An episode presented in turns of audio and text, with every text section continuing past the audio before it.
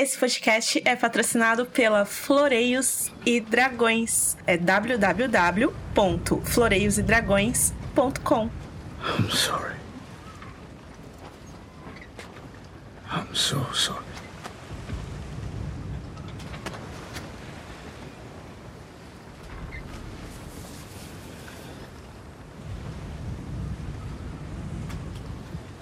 I wish I could take it back.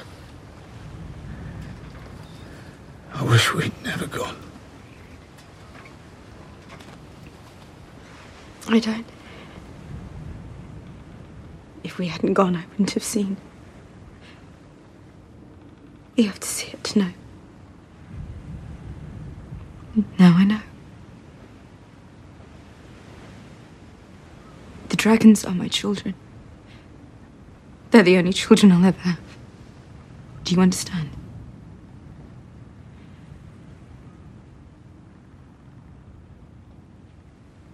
We are going to destroy the Night King and his army. We'll do it together. You have my word. Thank you, Danny. Danny. He was the last person who called me that. I'm not sure. Was it my brother? Mm. Not the company you want to keep. Right. Not Danny. How about my queen?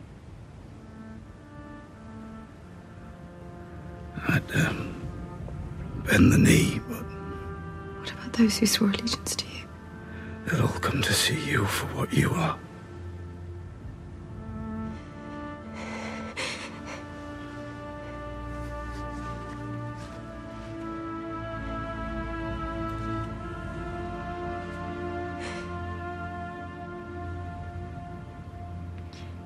I hope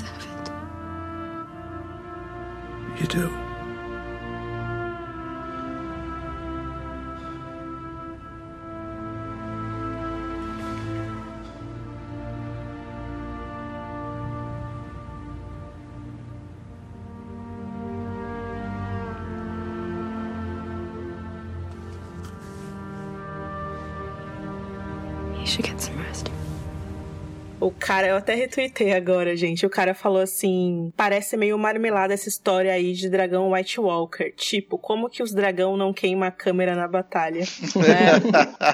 eu sou a Ana Carol Alves e hoje recebemos Angélica Hellish. Daenerys, por favor, me empresta o dragão. Não leva lá pro campo, não, pro norte. É, Rafa Vacilar. E aí, galera? Um Corvo pica e um Celta 2012. Os dois a 80 km. Quem é mais rápido? Ah, é a andorinha do Monty Python. E Marcos Noriega. Eu tenho uma sugestão para um rolê de fim de semana. Vamos juntar uma turma, vamos para além da muralha tentar sequestrar um morto-vivo e levar para Cersei. O que, que vocês acham? Bora. Bom, o que eu acho é que ela já tem um morto-vivo, se chama Montanha. Verdade. Então vamos lá, pessoal. Beyond the Wall, o sexto e penúltimo episódio da sétima temporada de Game of Thrones, dirigido por Alan Taylor e escrito por Benioff and Weiss.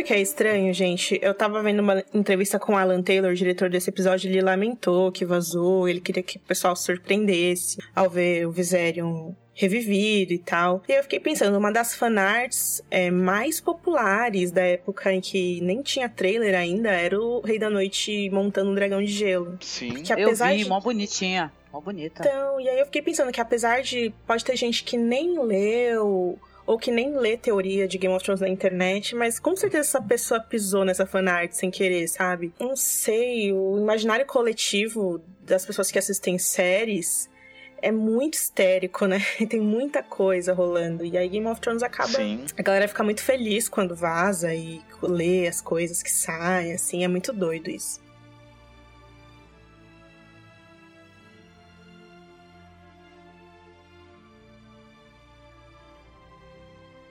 Se, se bem que tem, uma, que tem uma coisa que essa, to- todas essas teorias envolvendo o dragão de gelo, esse dragão que vai aparecer, mas a gente chega lá, né? Não é exatamente o dragão de gelo que, o, que era descrito, né? E que, que meio que era descrito Sim, nas sim. teorias. Mas serve como, né? E Ficou agora- até mais legal se for parar pra pensar, né? Do que. Pensando na, na- no que o pessoal imaginava que pudesse ser, né? tem o. É, É, não- legal não- assim numas, né? Porque é triste pra cacete, porra. Uhum. Esse é um episódio que eu fiquei triste adoidado com o que aconteceu. É, além mas não vai do... ter o dragão Attack on Titan, né? Pelo jeito. Além do dragão de gelo, é que ele vive dentro da muralha, né? Que é Uhum. uma das lendas que tem acerca dele. E eu acho que seria bem bizarro mesmo, se ele seguisse por esse caminho.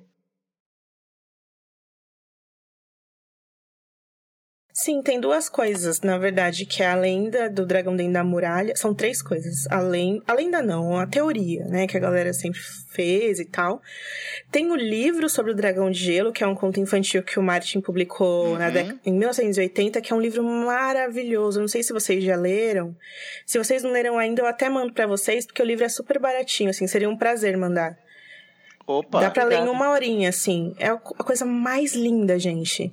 Ele é ilustrado E- pelo Joey Jusco, né? Que é um tremendo ilustrador, é bem, bem legal. Eu vi as, vi as imagens. É, eu acho que é Royos o nome dele, Marcos. Desculpa, Luiz Roio, Luiz Roio, isso. que é um ilustrador Luiz Royo. espanhol incrível que faz ilustrações de Uhum. fantasia, né, e tal. Uma história linda. O Martin escreveu isso em 1980, publicou, né, em 1980. Ele foi começar a escrever Game of Thrones em 91. Então é uma história muito mais antiga dele, só que tem muito, você vê que o imaginário dele de Westeros estava muito já nessa época, porque tem muitas muitas, enfim, qualidades, né, de Game of Thrones nesse livro. E isso é uma coisa, e outra coisa são as referências, né, Rafa, dentro dos livros em que a gente vê citado o termo dragão de gelo, lá nas Crônicas de Gelo e Fogo.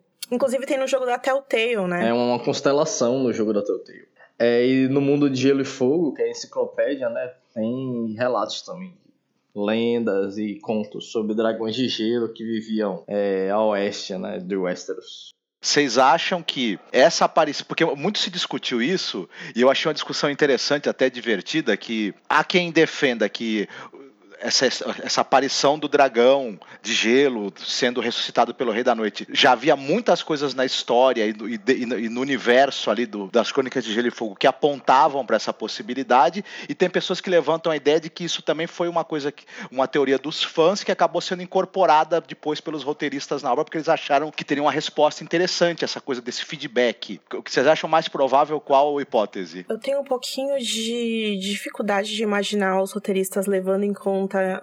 Levando o que os fãs pedem em consideração. Eu vejo muito assim, as- na semana a galera falando, isso é fanservice. Mas, gente, tem tantos fãs putos que não parece fanservice, sabe? Vocês entendem o que eu quero dizer? Assim, é, não parece de verdade que eles estão levando em consideração. Pode ser, né? Mas é que eu, pessoalmente, tenho dificuldade. Eu vi uma, uma cisão, assim, entre as pessoas, assim. A maior parte, pelo que eu pude entender, assim, o pouco que eu consegui ler, né, ando muito atarefada, é, que as pessoas que, que leram os livros e tal, e tem uma compreensão mais abrangente da obra, elas não gostaram do que havia acontecido. Alguém que também trata de roteiro, narrativa e tal, também está questionando. Mas o espectador comum, assim, quando eu digo isso não é, não é como um demérito, óbvio, né? Um espectador sem vazamento, ele tá gostando, entendeu? Então, é, tá bem diversificado, assim, é, opiniões mistas, né? Eu acho que depende muito da sua relação, sabe, Angélica, com a obra, porque eu terminei de assistir Defensores em uma tarde, assim, esse fim de semana. E eu gostei. Mesmo que eu, eu vendo que tem problemas ali, uma coisa ou outra, eu falo, é só uma série, tudo bem, sabe? E com Game of Thrones eu não sou assim. Ah, vê sim, é. vê sim. Pô, eu, eu assisti o Punho de Ferro e gostei, cara. Podem me zoar, entendeu? Eu também gostei. O Rafa é, zoou a gente quando a gente falou isso pra ele, mas assim, sim, por sim. mim, sabe? Tá ok, tudo bem, porque, eh, sabe, é, é um negócio que eu não sou tão envolvida. Aí vai de pessoa para pessoa, né? Sei lá. Mas aí, você que tá escutando a gente agora, deixa aí nos comentários o que, que vocês acham em relação ao que o Marcos perguntou. Vocês acham que os produtores estão levando em consideração aí o que a audiência pede? Ou que seria mais o que faria melhores momentos de TV, eu acho, sabe, Marcos? Assim né? Uhum. Por exemplo, casal, todo mundo celebra, né? Que é o caso de John Sim, sim, sim. Dragão de gelo, né? De repente é uma uhum. tragédia. Que é, inclusive o, o, os caras falam isso no vídeo de bastidores, né? Que um dragão devastando pessoas na guerra é uma coisa. Um dragão morrendo é ainda mais doloroso. E um dragão revivido é pior, né? Então. Meu, foi um episódio, não sei, a gente vai chegar lá, claro. Cara, eu não consegui ficar deitada, assim, eu fiquei sentada e desesperada, um desespero louco mesmo, entendeu? Mexeu comigo de um jeito, meu Deus do céu. Eu vou dizer que eu também. Eu sei que a galera, enfim, teve problemas com o episódio, mas eu vou falar aqui da minha da minha experiência e Angélica, nas partes que o, o, Tormund é quase sugado pro lago. Nossa a parte do senhora. urso polar não, e o Taurus de Mir gritando: socorro, socorro, gente, que horror! Que, que desespero, gente. Né, na questão, assim, no quesito emoção, te emocionar e te deixar, é, sabe, te tocar mesmo, assim, porque você. Vamos lembrar, a gente tem uma relação afetiva, né, com a, com a série de muitos anos, né? Ela tá chegando ao final, mas caramba, são anos e anos e anos falando da série e, né, e de, tentando desvendar para onde vai a história. E, cara, você se sente tocado pelos personagens. Até personagens que não apareceram é, desde o princípio, né? Da, que é o caso, pelo menos essa Irmandade Sem Bandeiras, né? Que apareceu um pouco mais pra frente. Pois então, é. é muito tocante. Eu fiquei, eu fiquei sem, é, sentida mesmo. Assim, depois eu vi muitos comentários negativos eu fiquei até. Poxa, mas será que essas pessoas não foram tocadas também de alguma maneira? Então eu entendo, eu entendo essa, a, a questão da, pessoal fala, ah, é fanservice, é não sei o que, ah, virou fanfic. Cara, eu adoro fanfic. eu tô criando uma. Entendeu? Mas tem então... uma coisa que às vezes a gente fala e às vezes a gente se esquece no meio, sabe, Angélica? Eu sou uma pessoa que às vezes eu defendo uma coisa e no caminho eu esqueço. Essa semana eu lembrei disso, porque quando sair os ventos de inverno e depois o próximo livro, vai ser maravilhoso. Porque vai ser outra história e a gente vai se emocionar tudo de novo. Isso, exato. É isso que eu ia falar, gente. Posso fazer um paralelo com o que tu tá falando? Não tem relação com o Martin, mas um cara assim que eu, eu sou fã, gente, dele de paixão mesmo, é o Stephen King. Sabe, eu sou fã de literatura de terror. E ele, para mim, ele é um dos mestres vivos, sabe? Ainda tá aí. E o King é um cara que ele tem livros bons, livros médios, livros qualquer coisa, e adaptações boas, adaptações médias e adaptações horrorosas que você fala, puta que pariu, tu tá de sacanagem que tu autorizou essa merda? Sim.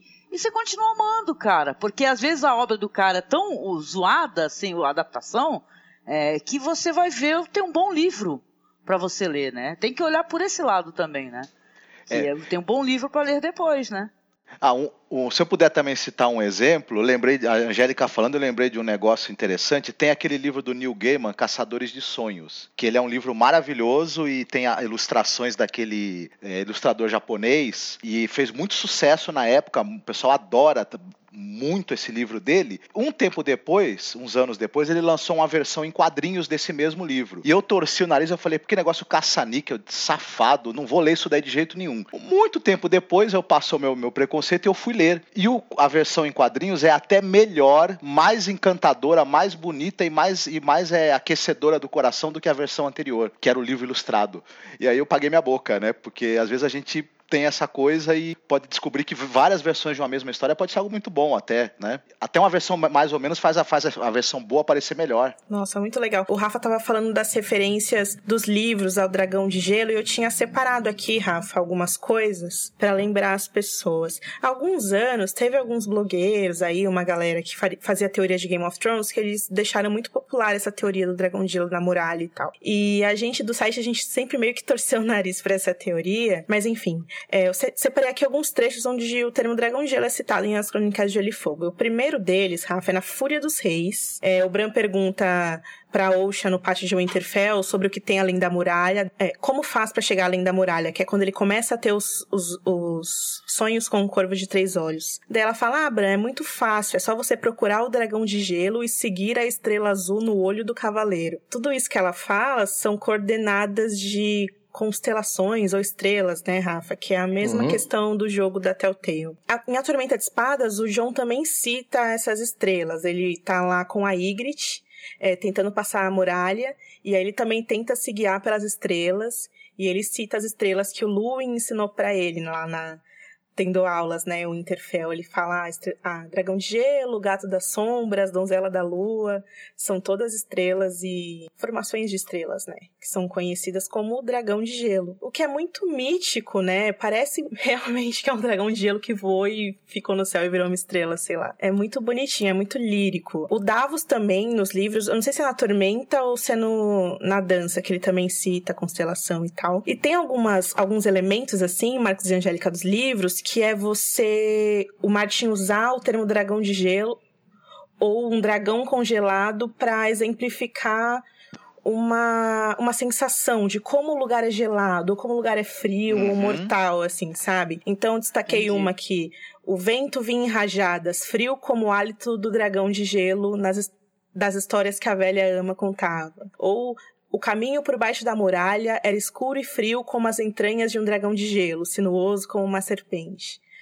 Enfim, é mais nesse sentido, assim, né? A gente não tem um. Embora eles citem aqui que a velha ama tenha, enfim, falado sobre essas histórias, a gente não tem uma lenda dentro de, de Westeros que seja, enfim, né, Rafa, verdadeira ou que alguém acredite nisso de fato era uma possibilidade poética, digamos assim, que no é, fim se concretiza. Na verdade, na Mais série, ou né? menos. Né? É. Vamos ver.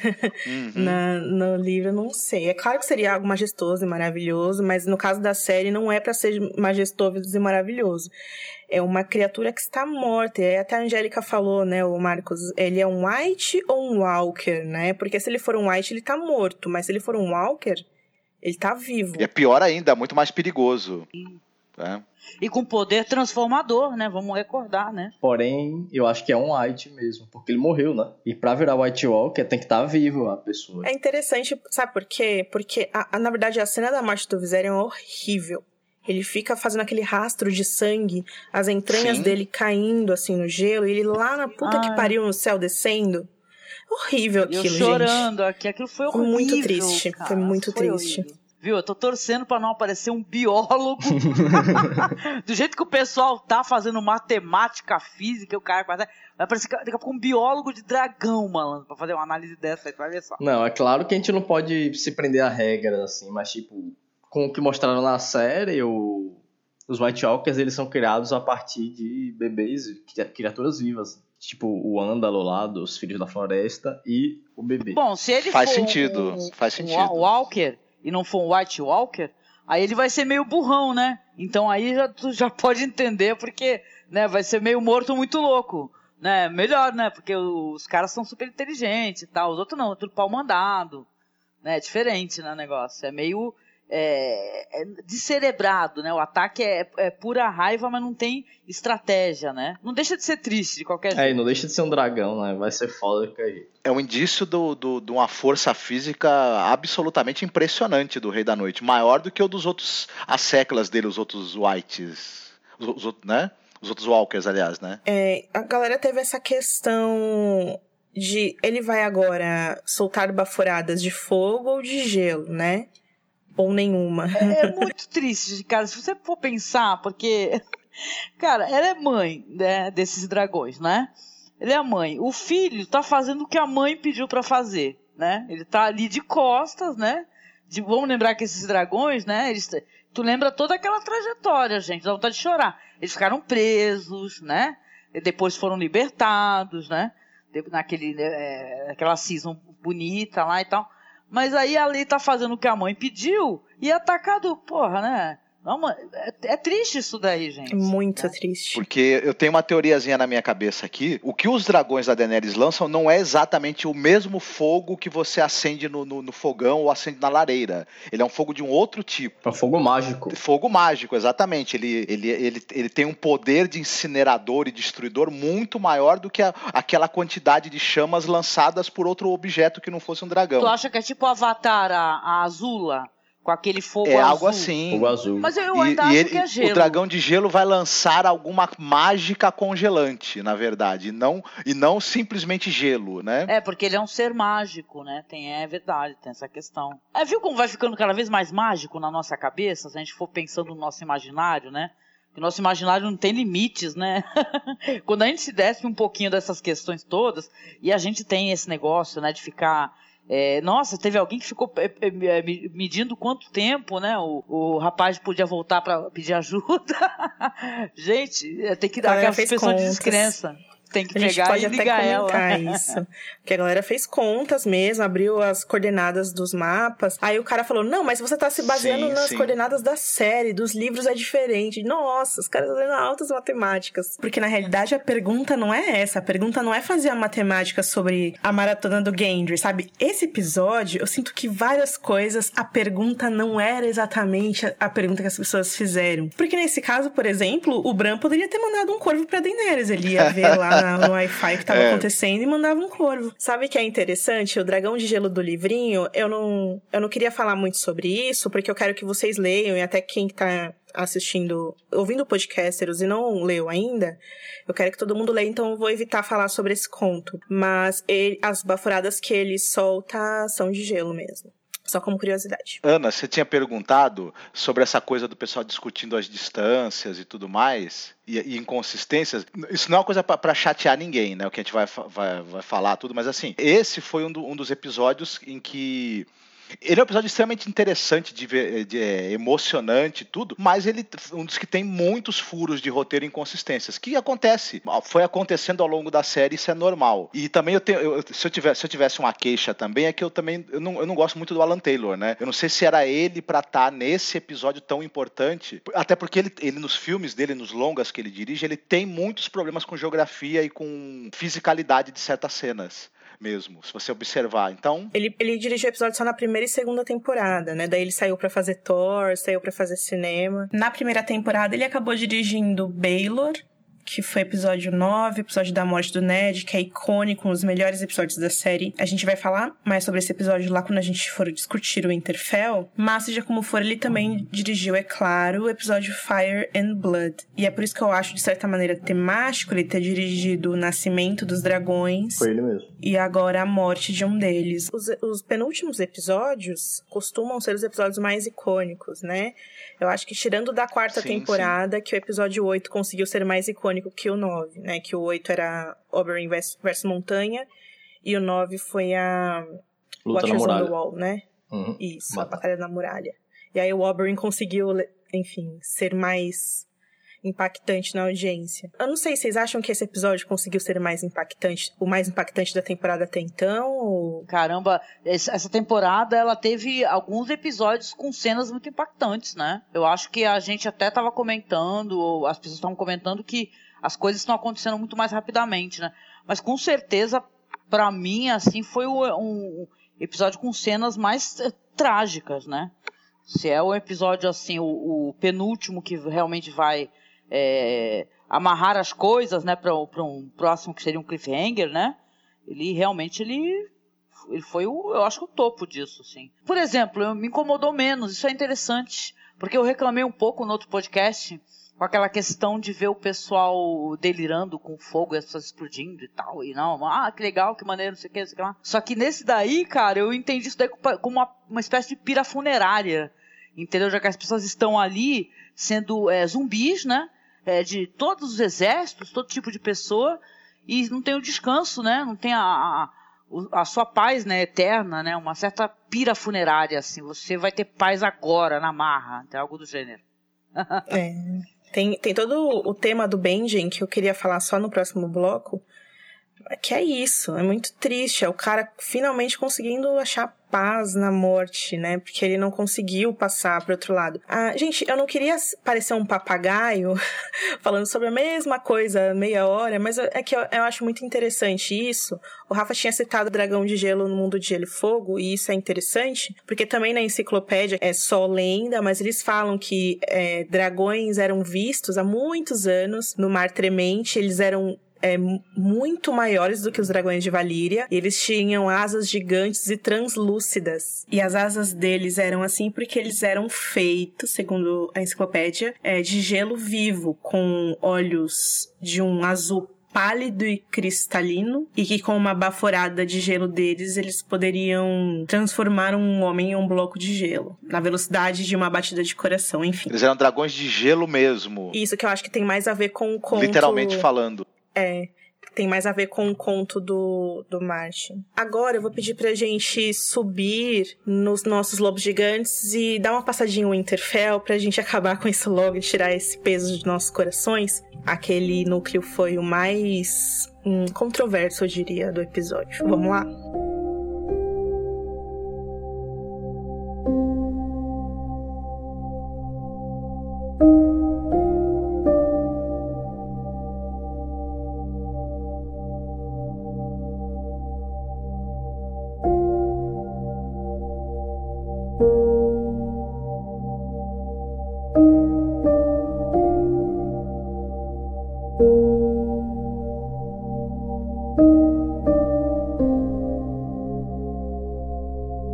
Tanto a Arya como a Sansa, eu fico pensando assim, são personagens que a gente conhece as atrizes quando elas eram crianças ainda, e a gente viu crescer, e eu acho que o público cria uma certa expectativa em relação às personagens, que é muito doido isso, né? Se vocês forem ver. Às vezes eu, eu as atrizes tweetam alguma coisa, e eu vou ler os, os comentários, e as pessoas ficam falando uns absurdos pra elas, assim, sabe? Vai fazer um, um, um reply pra atriz que faz a, a Arya falando: Como você ousa fazer assim com a sua irmã? Você está errada, isso é furo de roteiro. Isso é, isso é muito coisa de gente que dá boa noite pro cara do telejornal, né? A pessoa pegar e mandar um tweet. Ah, o cara fala boa noite, né? Pô, meu pai tem 96 anos, ele fala boa noite, cara. Não é você que faz isso no Twitter, né? Pelo amor de Deus, né? Vai falar, brigar com a atriz. Como o seu personagem faz. Não tem sentido, gente.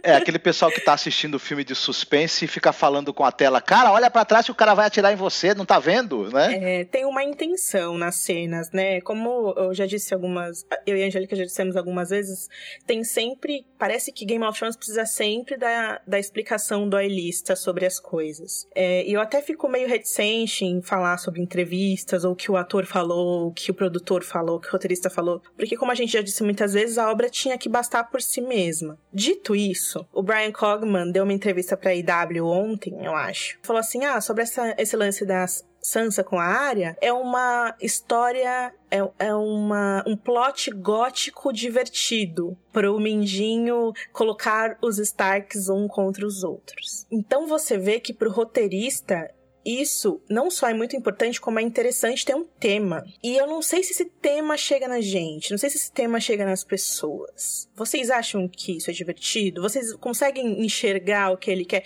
Esse termo é, é, plot gótico, ele fala sobre esse termo desde que a Sansa voltou para Winterfell. Então você vê que é algo criado, né? É algo pensado isso que é para o Winterfell ser um terror, seja com o Ramsay ou sem o Ramsay. Meio que, eu, eu não sei, talvez seja muito parte, assim, Angélica, de ser o castelo principal do norte, e o norte ter todos esses temas da morte, do inverno. De repente, como escritor, ele achou que ali devia ser sombrio, apesar de ser ali a família, enfim, mais, É. eu diria, importante da que, história. Eu acho assim que, pela ideia mais ou menos que a gente vê que o, o que o roteiro leva, ele tá criando isso daí mais para ser uma, uma, uma aparente contenda entre irmãs, né? Sei lá por qual motivo ele resolveu é, fazer isso, né? Nesse momento, né? Não- nunca pensei que essa história fosse voltar novamente e, e voltar a ser debatida e as pessoas voltassem a relativizar a Sansa, né? E a área também ficou esquisito o personagem dela. eu elogiava tanto, né? Eu achava que tinha coerência, né? Depois eu não parei também de compreender porque que as coisas estão sendo levadas assim. Eu acho que eles estão fazendo isso pra, meio pra fazer uma, um esquema, posso morder minha língua, mas assim, é, que as irmãs vão voltar a se unir por causa desse desse dessa treta que o outro está tentando alimentar, né? Vão falar assim, ah, peraí, né? A gente está vendo o que você faz e as duas acabam com ele, né? Tá meio que óbvio isso aí, né? Já que o personagem não tá não tá fazendo muitas coisas, né? Não não tá tão interessante como já esteve, né? É, a área também, né? Aliás, muita gente, o Interfell, tá meio sem ter o que fazer, tipo Brienne, Podre. Agora que eles acharam o uso pra Brienne no final. Essa cena foi esquisita porque a Sansa tratou a Brienne muito mal, mesmo depois de tudo que elas passaram juntas e tal. Isso é complicado primeiro pelo que o Rafa falou, né, que todas as personagens, tanto Sansa quanto Arya quanto Brienne, elas ficaram em suspensão essa temporada de certa maneira. E aí tem o segundo ponto que é, muitas pessoas apontaram que que a Sansa pode ter enviado a Brienne embora porque ela viu que a Brienne se afeiçoou à área durante o duelo lá de brincadeira que elas fizeram e que isso poderia trazer problemas para Sansa se as duas vierem a se enfrentar. Coisa que a gente sabe que não vai acontecer. A gente sabe que não vai acontecer nada de mal entre a Arya e, e a Sansa no fim das contas. Porque fica bem claro que é o que a gente tá falando desde sempre, né? A, a Sansa, ela tá, ela tá um passo à frente do Mindinho. Inclusive, ela fala fala isso pra própria Brienne, que ela sabe que o Mindinho quer, que ela, enfim. Você vê nos diálogos que ela tem com o Mindinho que ela parece ser mais inteligente do que ele quando ele cita que a Brienne ficaria do lado da Sansa caso, caso Sansa e Arya viessem a, sei lá, machucar fisicamente, dá a entender que a Sansa sacou ali que ele também tinha planos em envolver a Brienne em qualquer seja a ideia que ele tenha para sei lá, entende? É, é, tudo muito estranho, tudo muito confuso. Então ela falou, Brienne, vai embora, vai lá ficar com o Jaime. Ela até fala isso, né? Eu acho que o Jaime Lannister vai estar lá é, uhum. para ela resolver aquilo sem a Brienne. Tá muito esquisito. Eu não sei se vocês fizeram isso, mas eu revi a cena da execução do Ned. Me emocionei muito. Eu, eu acredito que aquela deve, ter, deve ser assim a melhor cena da série, porque ela é muito bem é, feita. Eu, eu não, ela é perfeita quase. essa cena, cara. É Terrível, causa muita dor, eu vou dizer. Eu, eu lembro é. a minha cara, entendeu? Porque eu li o livro, né? É, antes da série começar um negócio assim. A minha cara quando eu entendi que o cara morreu no livro. Aí eu, eu acho engraçado. Eu falo, caraca, eu fiquei chocado. Eu falei, puta que me pariu, fuck you, go to hell.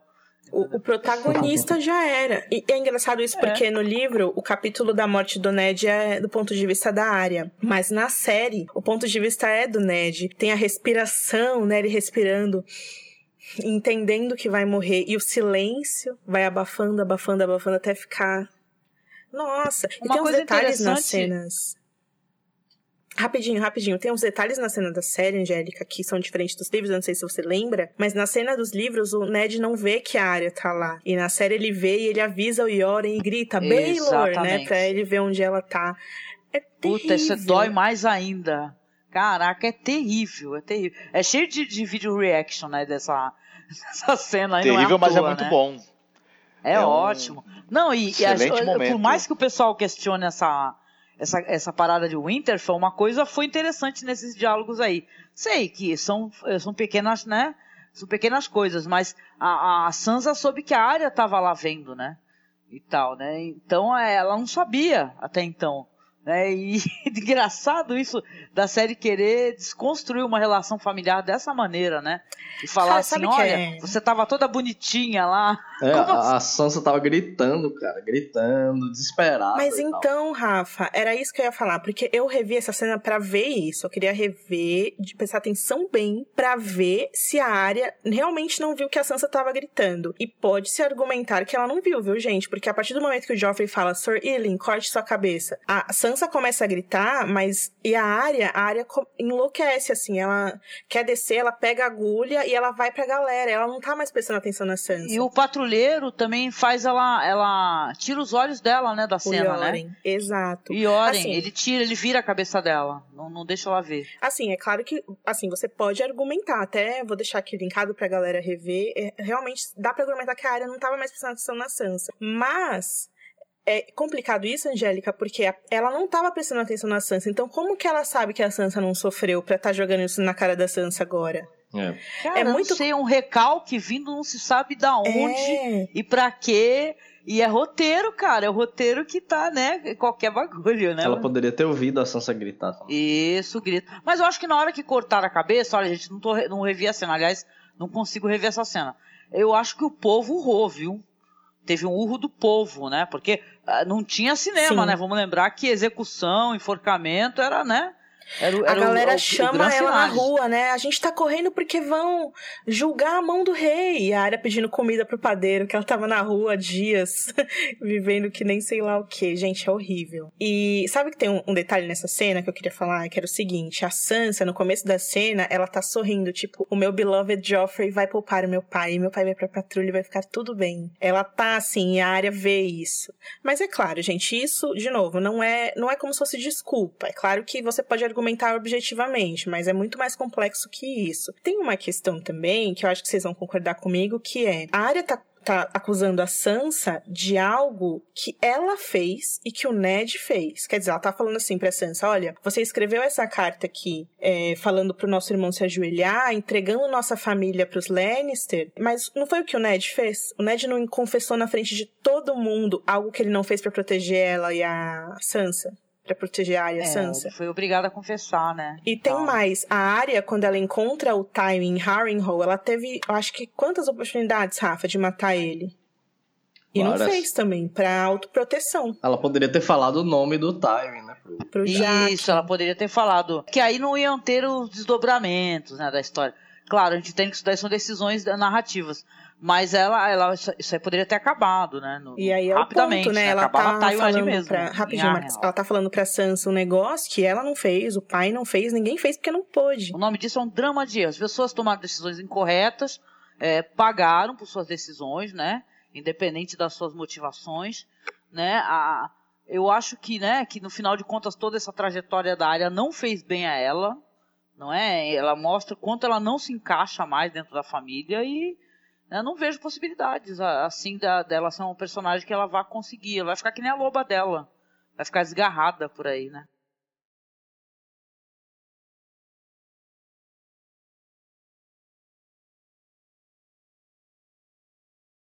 É, falando de storyline, Gothic storyline, a família Stark tá meio que família Adams mesmo, né, nessa temporada, né?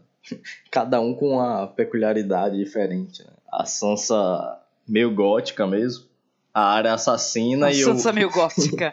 A Sansa, a Sansa é gótica suave, né? a área assassina do mal e Bran, é, o robôzão lá. As pessoas ficaram perguntando muito isso, Marcos, assim, por que que o Bran, já que o Bran tem visões, todo mundo sabe isso, por que que ninguém perguntou pro Bran? Abstrai e pergunta lá. Mas é por isso que, eles, que elas não perguntam.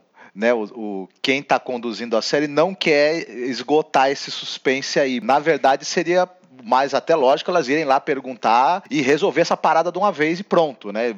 Pôr as cartas na mesa com alguém que sabe tudo. Mas perderia essa chance de manter esse suspense. Então elas não vão perguntar e pronto, né? Por conta disso. Mas eu acho que também a série visualmente, no momento em que a Arya entrega a adaga para Sansa, ela deu uma indicação que apesar de todos esses senões, essa roupa suja, essa mágoa e tudo mais, etc., a, a Arya já escolheu um- uma linha de ação em relação a Sansa, né? E também a gente tem a indicação do fato da Sansa não estar obedecendo a- as diretrizes do Mindinho, né? Tá contrariando e fazendo às vezes o contrário do que ele sugere.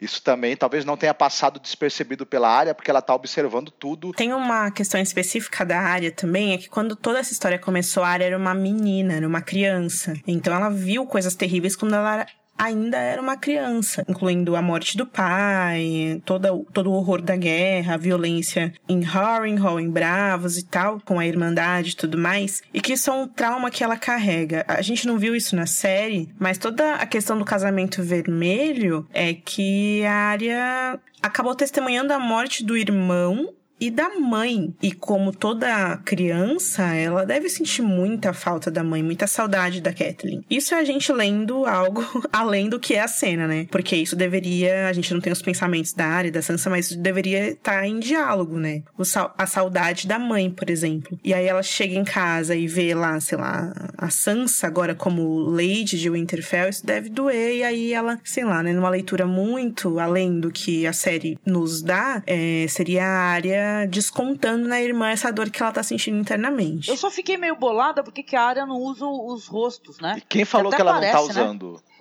Aquele É. é, é rosto de plástico, né, gente? Hum. Rosto de lá, látex. tipo do Halloween, cara, mas é da hora. É, Eu quero que tenha no carnaval Ai, Deus. rostos pra gente usar, cara. Eu quero usar o rosto do Alder Frey e da menina lá do, do, do- do- de Bravos. Mas sabe, gente, eu vou falar uma coisa pra vocês. Eu queria acreditar que os três estão contra o Mindinho, mas não parece. Também acho que não. O Bran dá, tipo assim, a daga pra área, aí ficou claro que ele tá. Ele sabe que a área vai precisar. Aí a área vai lá e dá pra Sansa. É tudo muito enigmático. Pô, seria legal se a Sansa matasse o Mindinho, né? Se, porque se tem alguém que merece morrer pela mão de outro, é o Mindinho pela mão da Sansa. Porque o que o cara fez, meu, é imperdoável o que ele fez com ela. O pessoal tem isso de falar assim, eu até achei legal umas, uns debates, que, porra, o pessoal acha que a Sansa não, não evoluiu, né? Que porque ela não tem dotes é, de esgrima, de, de, né? Porra, isso, ela, ela pode ter outros, né? Não é porque você é um personagem que você luta e tal, que você é fodão, que você é um melhor que o outro. Cada um tem seus, seus dotes, as suas peculiaridades, né? E ela Pois também é. tem as dela. É, né? é isso aí, parece que a área é muito um pouco a voz da audiência nesse sentido. Porque teve tem um negócio, Rafa, você me corrige se eu estiver errada, mas tem uma hora que a área fala, ah, porque a Lady Liana é melhor que você. É, porque a Lady Liana não ia deixar fazer com ela o que você fez lá, né, de assinar. Mas a Lady Liana não tava sob aquela situação, cara. Ela tava protegida lá entre os dela, entre os pares dela, imagina. É outra situação diferente. O que eu vejo nisso daí é uma questão que a gente já discutiu quando a gente foi falar lá no Feito por Ela sobre as irmãs Wachowski, entendeu? Entrou nesse debate aí, da questão da força masculina é, e fragilidade feminina. É tipo assim, você é uma mulher, só que para você, é, para que você seja encarada como uma mulher forte, você tem que ter dotes masculinos de luta e tal. Seus, a sua feminilidade, entendeu? Até mesmo é, é, elementos dentro de séries famosas, é onde masculinizam o vestuário da mulher para que ela possa, é, eu sei que isso é meio off é, topic, né? Mas ela, para que ela possa parecer mais forte, enquanto ela não pode correr atrás de alguém com um vestido flutuando nas pernas dela. Então é uma coisa meio assim, eles querem masculinizar um personagem para mostrar que ele é forte, sendo que não, a feminilidade é forte, tem força. né? Então isso é uma- um debate a, a se é, reparar, né, dentro dessa questão, né, desse É roteiro. muito também. simples, na verdade, as pessoas entenderem, né, Angélica? Mas tem uma dificuldade. O Tyrion é um personagem desses. Que ele não sabe lutar. No entanto, você pode dizer que ele é forte, né? Sim. É o cérebro, né? É um, é um estrategista, né? E, tal, E é sortudo Ou quando precisa por também. exemplo. Quando tem guerra, o cara broca. Tyrion. É, né? de- de- enfim, o cérebro mesmo.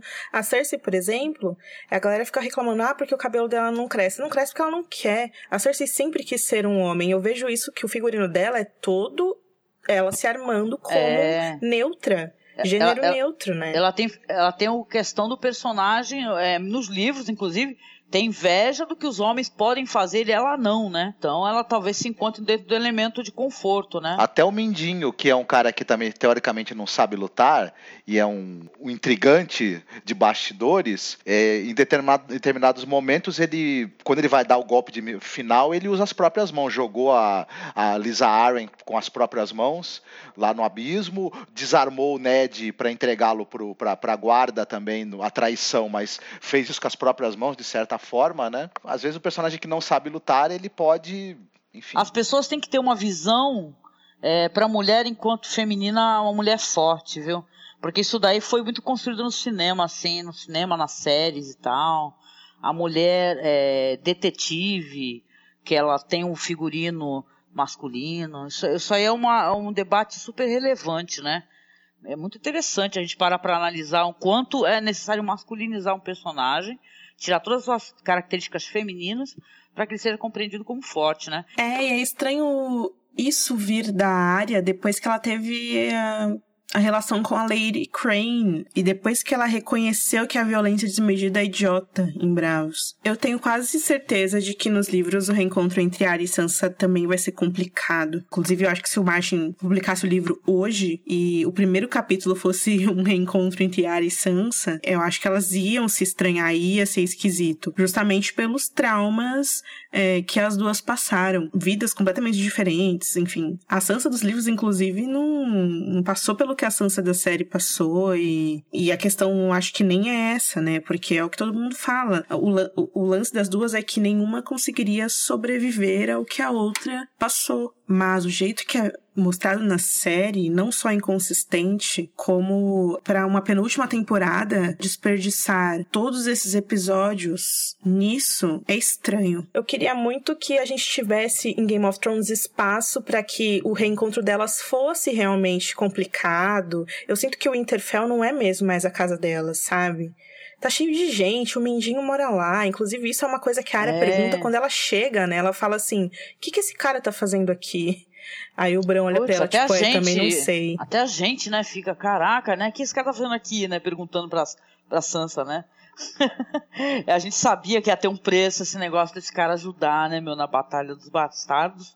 E agora ele vai ficar usando essa moeda o tempo hum. todo, é fuida, né? Mas ao mesmo tempo eu não entendo é, eu acho que eu até já falei isso. O, o, o Mindinho é um estrategista, né? É um, enfim, é um intrigante, é um cara que joga uma pessoa contra a outra, mas ao mesmo tempo eu, eu vejo ele ali numa posição muito é, frágil e perigosa também para ele. A qualquer momento é, uma revelação aqui, um, uma revelação ali, pode a cabeça dele rodar assim em 30 segundos, né? E ele, mas ele permanece ali se expondo também de certa maneira a um, a um perigo óbvio e iminente para a pele dele. Também não, não, sei se exatamente eu esperava isso desse personagem, né? Um personagem tão subreptício como ele. Sim, é interessante porque sempre que ele tá nesse. A, a, o arco dele com a área é muito estranho. Em Harry Hall ele viu, ela não fez nada. Aí agora em, em Winterfell, ele não faz nada também, ele só tá jogando para tirar ela. Mas o que, que ele acha que vai acontecer, sabe?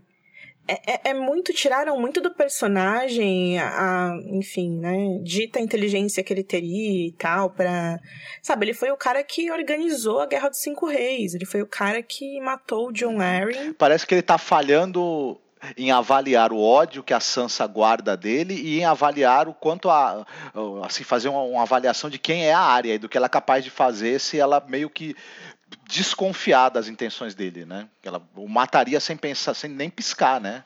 É, esse... Sem ele poder impedir, acho eu. Esse tipo de erro que ele não devia cometer. Né? E é um cara que ele é... tinha uma ambição enorme, né? De sentar no trono de ferro e tem uma cena da Sansa. Exatamente. Tem uma cena que a Sansa pergunta o que, é que ele quer e ele fala que ele quer tudo. E aí agora ele tá se reduzindo a, tipo, provocar briga, né, entre as agora irmãs. Eu quero, agora eu quero ser a dona, a dona Cotinha, de, de, né? Quero ser a dona Cotinha. Fico, fico na janela vendo a vida dos outros, fofocando. É, é o Mindinho. Às vezes eu acho que você diminuir um pouco a esperteza da área, fazer ela menor que o Mindinho, é justamente para compensar o personagem dele tá fazendo nada várias temporadas, assim. Eu acho bobo. Tudo bem ter conflito e tal, mas putz, tá muito besta, cara. Eu tô achando tipo, tipo birrinha mesmo, entendeu? Tipo uma parada séria acontecendo no reino e a área preocupada com a carta de anos atrás e uma coisa que pode ser resolvida com conversa, tá prolongando é. demais. É, a área meio que acusa a Sansa de querer ser rainha do norte. Eu acho que o roteiro da série brinca muito com a habilidade que a área tem de ler mentiras e verdades para jogar verdades na cara da Sansa. No entanto, eu acho que essas verdades são muito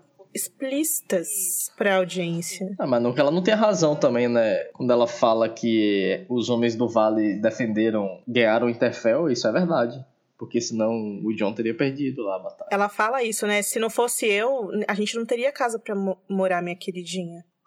Não sei o que você tá reclamando. É... Tem uma coisa, tem entre esses debates entre as duas, tem umas coisas que elas falaram assim, tipo a Sansa falou pra, pra área, falou, você nunca suportaria o que eu passei, cara.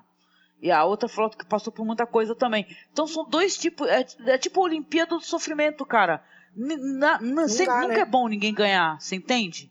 É tudo sofrimento, de um jeito ou de outro. Porque a questão, a, a dinâmica das duas, aliás, de todos os personagens de Game of Thrones é ninguém sobreviveria no lugar do outro. Tiveram muitos que não sobreviveram. Então, a Sansa não sobreviveria no lugar da Arya, a Arya não sobreviveria no lugar da Sansa, e é, a gente, enfim, acaba sempre comparando, por exemplo, Daenerys e Jon, e é a mesma coisa. Jon sobreviveria no lugar da Daenerys, e Daenerys também não. Aliás, nem o Jon sobreviveu no lugar dele, e nem a Daenerys, que a Daenerys foi revivida duas vezes através do fogo, né? No, nos caos e na, na pira da, do Drogo. Então, é complicado isso. Não pode ser uma Olimpíada de sofrimento, como a Angélica disse. E aí, além dessa, dessas falas dela, tem uma fala interessante da área sobre o Ned, né? Sobre ela estar tá lá praticando tiro ao alvo, ou arco e flecha, não sei. E aí ela ouviu, quando ela finalmente acertou, ela ouviu o pai batendo palmas e tal. E aí ela fala, aí ele entendeu que é, o problema não é que eu não segui as regras, mas que as regras estavam erradas. É bonito isso, é muito Ned, mas se eu fosse fazer uma crítica aqui, eu acho que a, essa fala da área é muito maior do que a personagem saberia sobre o próprio pai. Eu acho que tá muito nessa relação, assim, de a área da série ser quase uma adulta já, né? Ser uma adolescente. Porque uma criança jamais teria essa concepção, né? Essa verdade sobre o que o pai acha de uma sim, filha sim. ou sobre o mundo, né? Hum. Uma maturidade que talvez ela não tivesse atingido, né? Uhum. É, as pessoas querem colocar na série o sofrimento enquanto uma possibilidade de maturidade, né? Assim, olha, você sofreu, então tu amadureceu. Mas a Sansa também sofreu, mas o Bran também sofreu, né? Então são todos idosos, é isso, sábios? Não. É que tá, a série mostra que eles são jovens ainda eles, e em algumas coisas eles continuam errando, né? O Bran é, né? Agora o Bran. O Bran se tornou agora sábio e idoso, né? Mas por outros motivos. Quando a área contou, falou essa, essa, essa esse trecho, né, relembrando esse episódio envolvendo o Ned, eu fiquei muito com muita pena de que essa, essa cena não foi filmada e não entrou como um flashback introduzindo esse núcleo de Winterfell nesse, nesse episódio. Teria sido, ó, demais da conta, mas pena, Sabe né? que eu acho, eu sinto um pouco de saudade é, não, não sei, eu acho que a série não tem isso, ela não usa esse recurso de jeito nenhum, né? É flashback, né? Em alguns momentos seria interessante flashbacks, né, pra gente, né? Flashback para dar informação é, é, é, por exemplo, é marmelada, né? É, é muleta, de, recurso muleta. Mas nesse caso, para trazer uma memória emocional e para dar peso para um diálogo, aí é bacana pra caramba quando as Eu pessoas gosto. usam, né? Pô, aquela cena lá do, do, do Ned, por exemplo, é inesquecível, pô. Quando os caras estavam usando, inclusive, efeitos sonoros para poder deixar uma cena grandiosa. Ele, ele, ele vê a filha lutando com o Sírio e a, vai aumentando ao fundo o barulho de batalha, pô. Isso é muito legal. Por que, que eles abandonaram esses recursos assim, né? É, que, que, sabe, mais imaginativos, que engrandece a narrativa, né? É tão legal isso daí. É a pressa, né, cara? A pressa, né? Não, não, é, a pressa não com o episódio. É dinheiro. Né? Exatamente. Não, mas estamos falando de som, Agora pô. tem dinheiro. CGI é caro, né? Tá, mas tá falando de som, entendeu? O som, o som é enquanto... esse o ponto, Angélica. Quando não te parecia que quando não tinha dinheiro conseguia ser melhor porque tinha mais imaginação. Né? Tinha que ter criatividade. Ah, mas isso é o que eu venho falando sobre cinema faz pelo menos, sei lá, oito anos, cara, em blogs. o quanto que é diferente o trabalho de uma pessoa quando ela não tem dinheiro, que a gente chama isso de cinema de guerrilha, né? O cara dá tudo de si, entendeu? Não tem toda a grana na mão. E quando fala, pega 3 bilhões aí, entendeu? Exemplo. E faz o que você quiser, né? Aí dá. Essa, não, que a série ela não gaste bem esse dinheiro, gente. Que a gente tem belíssimas cenas CGI, cenas muito bem boladas e tal. Mas aí ela peca na narrativa, ela peca um pouco na questão de construir melhor esse universo pra gente, utilizando outras espécies de narrativas, se reinventando e tal, e usando uma coisa que é muito importante, que é o olhar do diretor enquanto autor, né? Uhum. É legal. Sim. Para mim, a, a, a, série ela começou muito focada nos personagens e, na, e, na, e numa forte quebra de expectativa e numa construção de mundo muito interessante muito palpável. Depois isso foi aos poucos, ela foi cada vez mais se centrando na trama, deixando a construção de personagem um pouco para trás e no espetáculo. Mas tem a ver também com o momento em que a história tá, enfim, no, no momento em que o produto né, de mídia está né? E, e, e, o que a audiência quer. Então. Tem umas coisas que eu fico pensando. Os flashbacks realmente são maravilhosos. Todos que estiveram em Game of Thrones. Cara, eu entrei no Tumblr ontem à noite e aí alguém fez um GIF set do Benjen, criança em Winterfell. Nossa, aquilo quebrou meu coração. O ator era tão bonitinho aí ver o fim do Benjen, como é triste, né? As cenas da Torre da Alegria, a profecia da Cersei. Inclusive, uma curiosidade que eu nem sei se a gente já falou aqui no podcast, mas a gente já falou no site, é que na primeira temporada eles fizeram flashback da morte do Rickard e do Brandon Porto Real que era o Rei Louco queimando e, enfim, enforcando eles, essa cena acabou não caindo pro ar.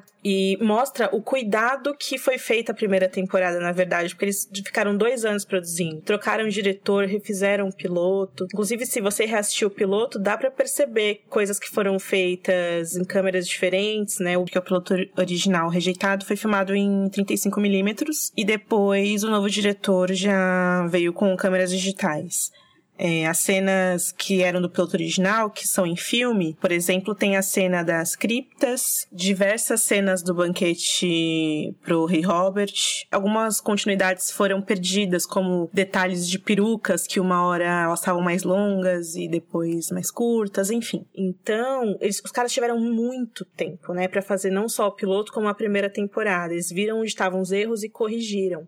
Aí as temporadas seguintes, é claro, não tiveram como Sabe o que eu fico pensando também sobre isso, gente? Essa temporada, a sétima, ela levou o mesmo tempo para ser feita do que as outras. Foram 10 meses. Seis meses de gravações e mais quatro de pós-produção para estrear em julho. Então, a sensação que dá é que os caras não queriam talvez pular ou demorar para estrear, sabe? Porque mesmo com menos episódios, eles gastaram o mesmo tempo para fazer. É claro, né, por causa do CGI, do trabalho e tal, mas enfim. Bom, então vamos lá. Peguem suas armas, suas obsidianas e bora matar. Sim, sim. White Walkers além da muralha.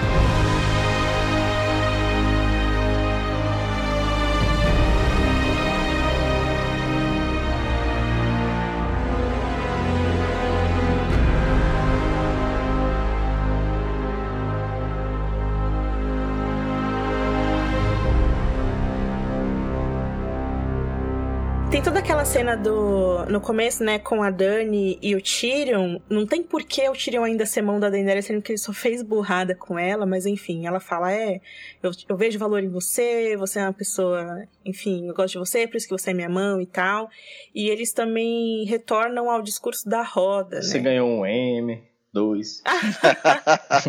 Eles voltam a esse discurso da roda, né? Que ele fala: lembra da roda? Você não lembra? Porque parece que você não lembra, que você tá meio doida por aí queimando pessoas. Daí ela fala: Eu vou quebrar a roda sim. Ela não fala essas palavras, né? Que eu não lembro agora. Mas ela fala: Depois que eu for coroada, né? Então, ela, primeiro ela quer o respeito de todo mundo como rainha para depois ela criar um mundo democrático, arco-íris, unicórnios, etc. Será que o Tyrion também, como mão, apesar dele ter se mostrado um, um estrategista militar sofrível, mas ele também não, não seria algo, digamos assim, uma voz para ajudá-la a compreender esse mundo que ela quer conquistar, essa cultura, essa civilização, essa maneira de ver as coisas, de fazer política, de pensar como as coisas funcionam. Então, na verdade, o, o Tyrion, é, além ser uma pessoa que, que lê, que é uma pessoa culta, e está muito introduzido nessa cultura de King's Landing que ela não tem e onde ela pretende reinar, de certa forma. Então, é, e, é, e, é, compreender o outro, que é os Lannister, né? o, o inimigo, mas que também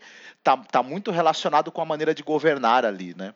E ter o John também seria uma maneira de compreender o norte, né? Sim, não, e é fundamental, é, pelo menos na, na, uma questão que ele, que ele levanta, eu acho interessante, que é fundamental que você, para é, vencer, inclusive, o inimigo, que você consiga tentar enxergar sob a perspectiva dele.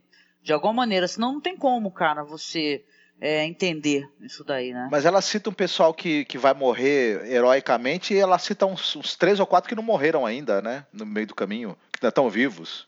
Enfim. O Jora, o Dario, o John.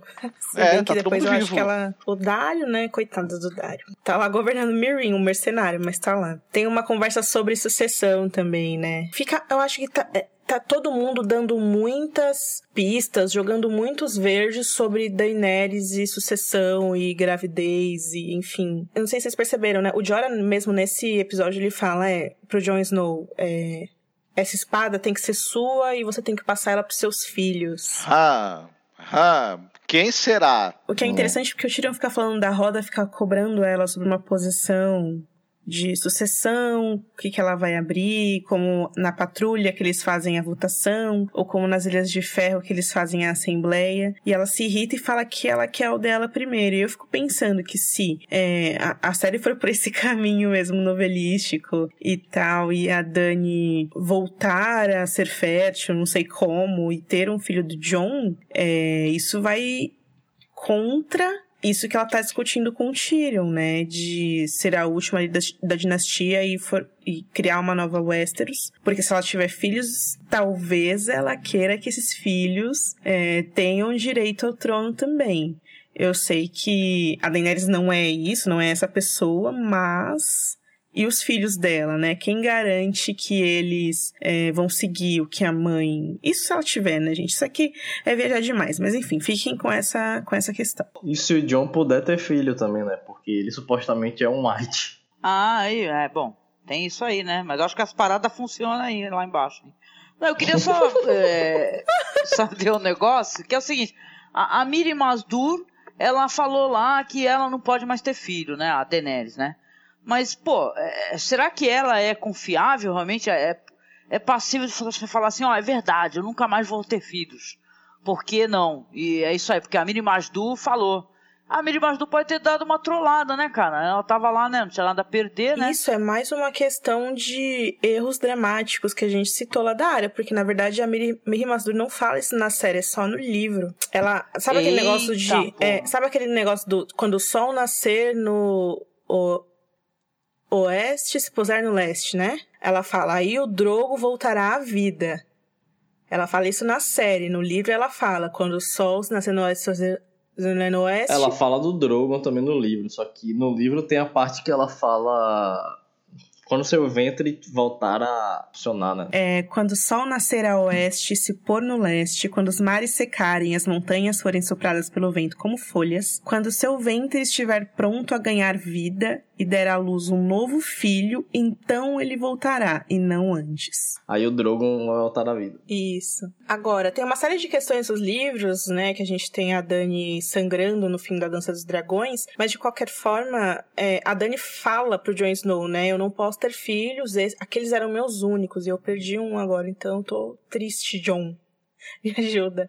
Então, por mais que não tenha, não tenha a Miri Mazur ter dito isso na série, a gente entende que a Dani realmente, desde que aquilo aconteceu e desde que o filho dela nasceu deformado e tal, com uma cauda, não sei o que lá, aquele momento ela já não podia mais. Tanto que ela já transou muitas vezes com o Dário e não ficou grávida nesse meio tempo. Então a gente tem que assumir é. que. Nem era do interesse dela ficar grávida. Porque ela transou e ela não engravidou é, a gente tem que entender que era estéreo, cara. Isso aí é meio loteria, né? Tab é tabelinha de, de Westeros. Bom, sei lá, isso não, isso aí não ficou claro para mim, entendeu? Mas, de qualquer maneira, eu, então eu retiro o que eu disse. Que a Mini Mazdur não falou, eu não lembrava disso daí, sobre isso. Eu pensei que ela tinha falado que ela não podia mais é, é, é, que, de qualquer forma, acho que ficou meio que no inconsciente, né? Porque como, enfim, ela teve um, um, um, um aborto, não sei se é assim, a palavra correta, né? E percebe-se que naquele momento a Daenerys deu luz a dragões e que ela não poderia ter mais, de qualquer maneira. Porque a Mir Masdur era sinistra, né? Então ela pode, enfim. Putz, falando em mães e gravidez, tem um negócio que eu queria aproveitar aqui para falar. Até tava na pauta, mas a gente falou de tanta coisa no episódio passado, que é a Cersei estar grávida. Eu acho que, eu não sei se no próximo episódio a série vai endereçar essa questão, mas a cena da Cersei grávida como que fica sendo que ela tinha prometido um casamento pro Euron e tal? É, né? o Euron já vai entrar nessa já com, com o chifre de vikings, né? Que não usavam chifre, né?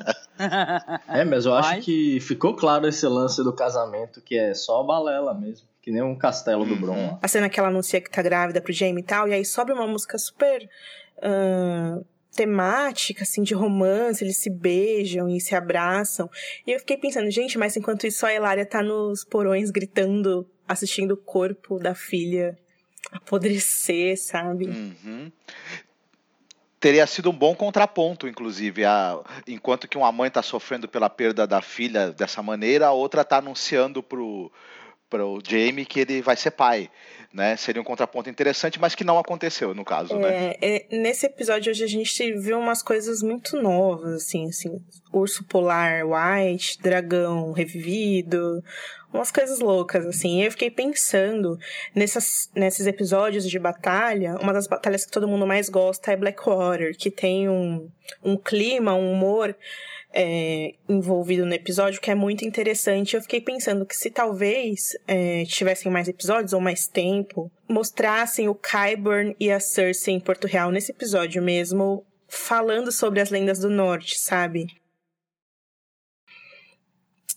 É, já que eles, enfim, se prestam a colocar tantos diálogos a mais em Porto Real. Não sei, uma fanfic meio tosca. Mas eu acho que seria interessante, assim. Só pra no, no, episódio que vem não chegar todo mundo, como a gente viu no trailer, né, que vai rolar. Chegar todo mundo em Porto Real sem nunca ter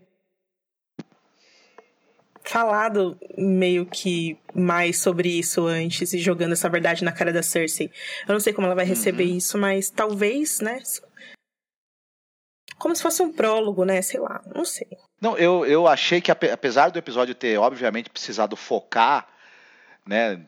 Tanto em, em, em o Interfell quanto lá na Além da Muralha, talvez, nem que fosse um pequeno, uma pequena inserção de Porto Real tivesse sido interessante até para a gente né, é, criar uma, uma, uma, expectativa sobre como vai ser a reação da, da Cersei quando receber aí a encomenda que eles foram buscar para ela, né? É, lembrando que o próximo episódio vai ter 80 minutos, não é isso? É, vai ser, vai ser grande, né? Às vezes eles filmaram Porto Real e decidiram mover, por algum motivo. Hum, mas é isso, aí tem essa conversinha em Pedra do Dragão. A gente sempre pediu, né, Angélica, conversas em lareiras e rolou nesse episódio. Uhum. Conversa em lareiras. É verdade, teve até um, uma pessoa que tweetou pra mim. Colocou assim, olha, o, o Angélica, então, a série tá escutando vocês. Aí colocou a cena assim. Vocês não acharam que essa conversa da Dani com o Tyrion, ela é um pouco, é um certo espelho da conversa da Arya com a Sansa? T também tem um tom meio parecido de, de, de certa maneira, acusações mútuas, é, remoendo o passado e, enfim, é, questionando essa coisa da sucessão. Me, me, me pareceram do, duas conversas que elas têm um paralelo. E também me pareceram serem, terem sido solucionadas com indicação de de que no final das contas, apesar de tudo, ainda há um comprometimento entre essas pessoas, né? De fidelidade. Vamos comentar então para lá da muralha? Oh, yes. Eu não sei se vocês chegaram a ver o vídeo de bastidores do making off da batalha um, vídeo, um desses vídeos maravilhosos, é maravilhoso. Eu vou pegar o link aqui para você.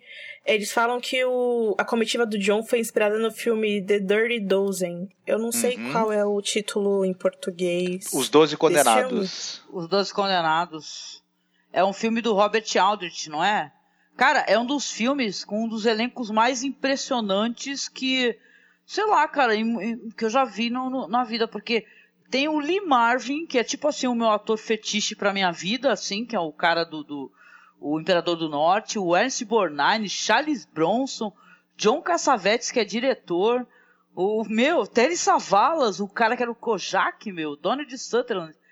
É um filme que é, é, é um filme sobre uma, uma caras aventureiros, aventureiros, né? Pessoas que vão ser obrigadas a, a, a fazer uma espécie de invasão suicida, né? Uma coisa suicida. Tipo Rogue One, vai. Eu acho que Rogue One também tem esse, né, paralelo também. Mas é muito interessante, minha gente. Eu vou dar uma olhada, não sabia dessa relação. Ah, uma relação pop para uma coisa preciosa para o cinema, interessante. E você vê que tem essas cenas, esse começo dos caras saindo de Atalaia indo em direção a seja lá onde for, né, que fica lá o, o monte que tem o formato de uma flecha, eles usaram essas cenas para ganhar tempo no episódio, porque tem muitos diálogos, né? Então o episódio ele tem uma hora e vinte, uma hora e dez, uma hora e dez, né? Só que bastante desse tempo é diálogos dos caras ali, naquelas né? paisagens maravilhosas, deslumbrantes, né, na Islândia. Aliás, eu gostei disso, cara. O pessoal eh, relativizou, mas como foram diálogos legais, né? E diálogos que eu sonho com, esse, com diálogos entre esses personagens há muitos anos, né? Eu sempre quis o, o Jorah conversando com o John sobre o pai dele, cara, porque eu sou fã do pai, cara, do Mormon que faleceu de uma maneira tão cruel, né? E, né, e o- ele, ele entender que o, que o pai dele é um cara tão foda que ele nunca daria uma espada pra alguém, uma espada desse valor, destinada pro filho, pra uma pessoa que não merecesse, né? Isso é muito bonito, cara. Mas tem uma, uma questão sobre isso que eu percebi. Lembra do Ned?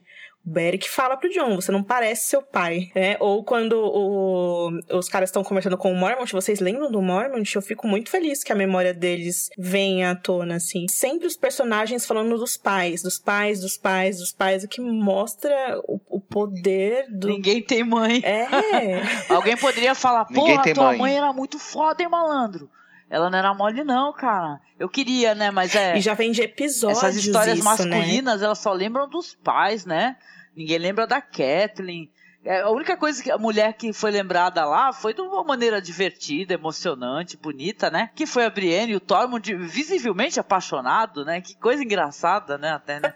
Conquistarão o mundo. Eu meio que entendo quem critica a galera que fica romanceando o Tormund e Brienne, que é de novo os fãs dos livros chatos.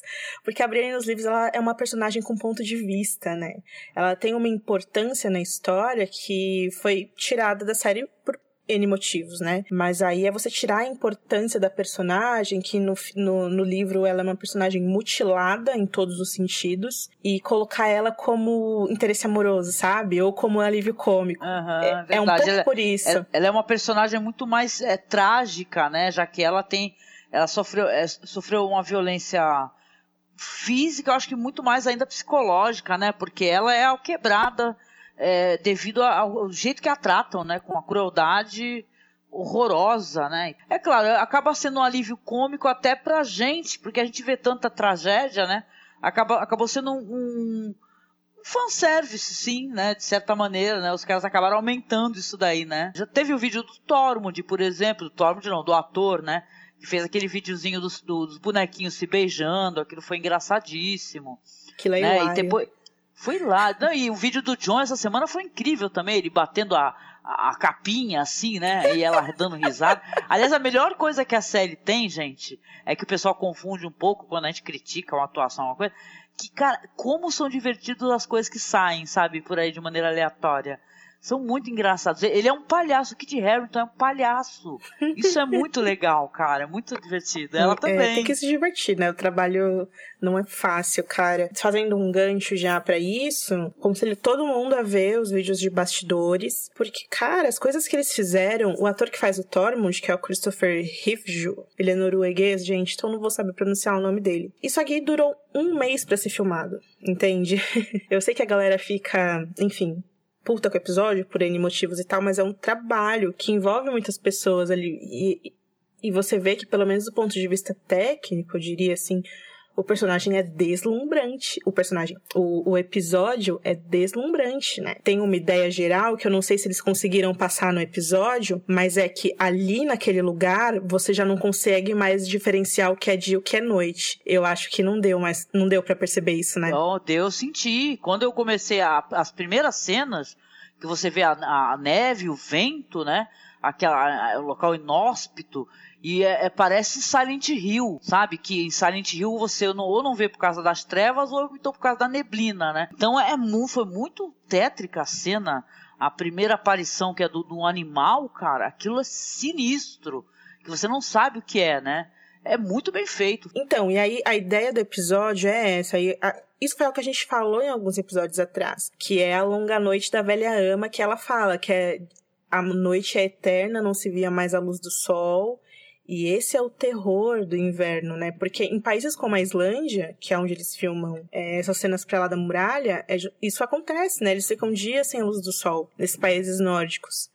E é um pouco assustador isso, né? Eu não sei, eu, eu não sei, eu fiquei o tempo todo achando que eles estavam de fato de dia, assim. Tanto que esse foi o, um dos principais problemas, eu diria, apontados por grande parte da audiência, que é eles não souberam passar no episódio a passagem de tempo, né?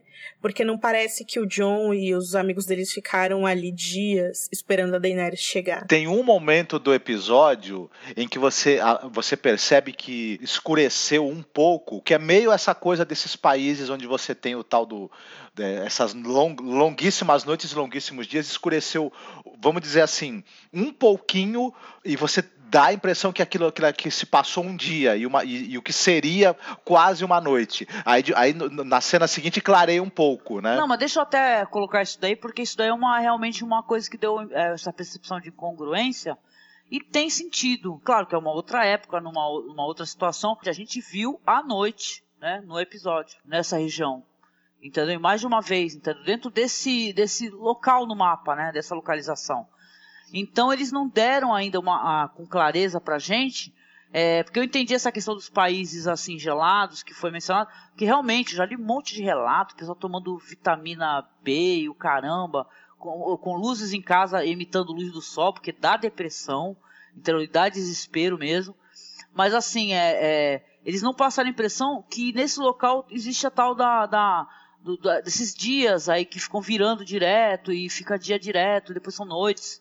Tipo, né, 30 dias de noite, exemplo, né, que é um, um exemplo pop para o pessoal recordar, né, e tal, mas não, não me passou essa impressão, aí ficou parecendo congruência mesmo, mas também acho que ao mesmo tempo é uma incongruência que é, não é tão, não é algo que estrague ou que, que que arranhe tanto o episódio assim.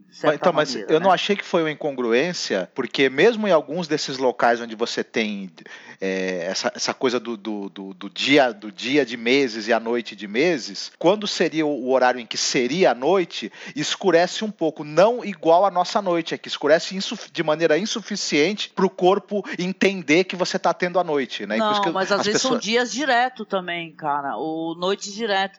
Tipo o sol da meia-noite, entendeu, cara? Tem isso. Mas, de qualquer maneira, eu acho que é uma coisa tão pequena para se pegar, né? E tal. O episódio teve momentos tão épicos. Eu acho, assim, que é meio que a, a timeline de novo, cara. Timeline de novo. Alguém deveria ter falado, então, né? Essa palavra. É, John, Poxa, estamos, estamos aqui, aqui, há dois dias. Há dois dias, é. exatamente. É. Dois dias, John. Porra, vamos morrer, cara. Acabou a cachaça. Entendeu? Alguma parada assim, não teve, cara. Então a gente fica, né? Mas, cara, não se prenda, let it go, gente, let it go. Chegando nos finalmente do segundo tempo, entendeu? Agora é hora de relaxar, se divertir, se, se é, chorar e sorrir, do, cara. Dois é. dias ainda é pouco, viu, de Dragonstone pra muralha.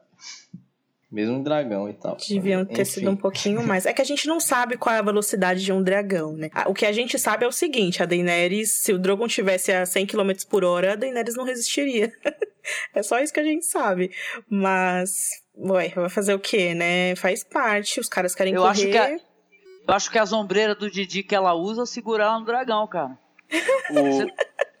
Eu não sei se foi o diretor, mas eu acho que ele deu uma entrevista que, em que ele falou que eles meio que deixaram essas questões do tempo e das distâncias é, um pouco em aberto para poder é, se ater à narrativa e tudo mais, e, esse, e, e não, e não situaram perfeitamente esses detalhes, porque se situar vai, vai ter incongruência e inconsistência. Então eles deixaram meio que, né, assim, né, não vamos definir com precisão aí é, quanto tempo demorou, que distância foi percorrida. Foi o próprio Alan Taylor que falou. Várias coisas que eles deixaram em aberto. O número de pessoas que estavam acompanhando os personagens principais, por exemplo. A gente não sabe.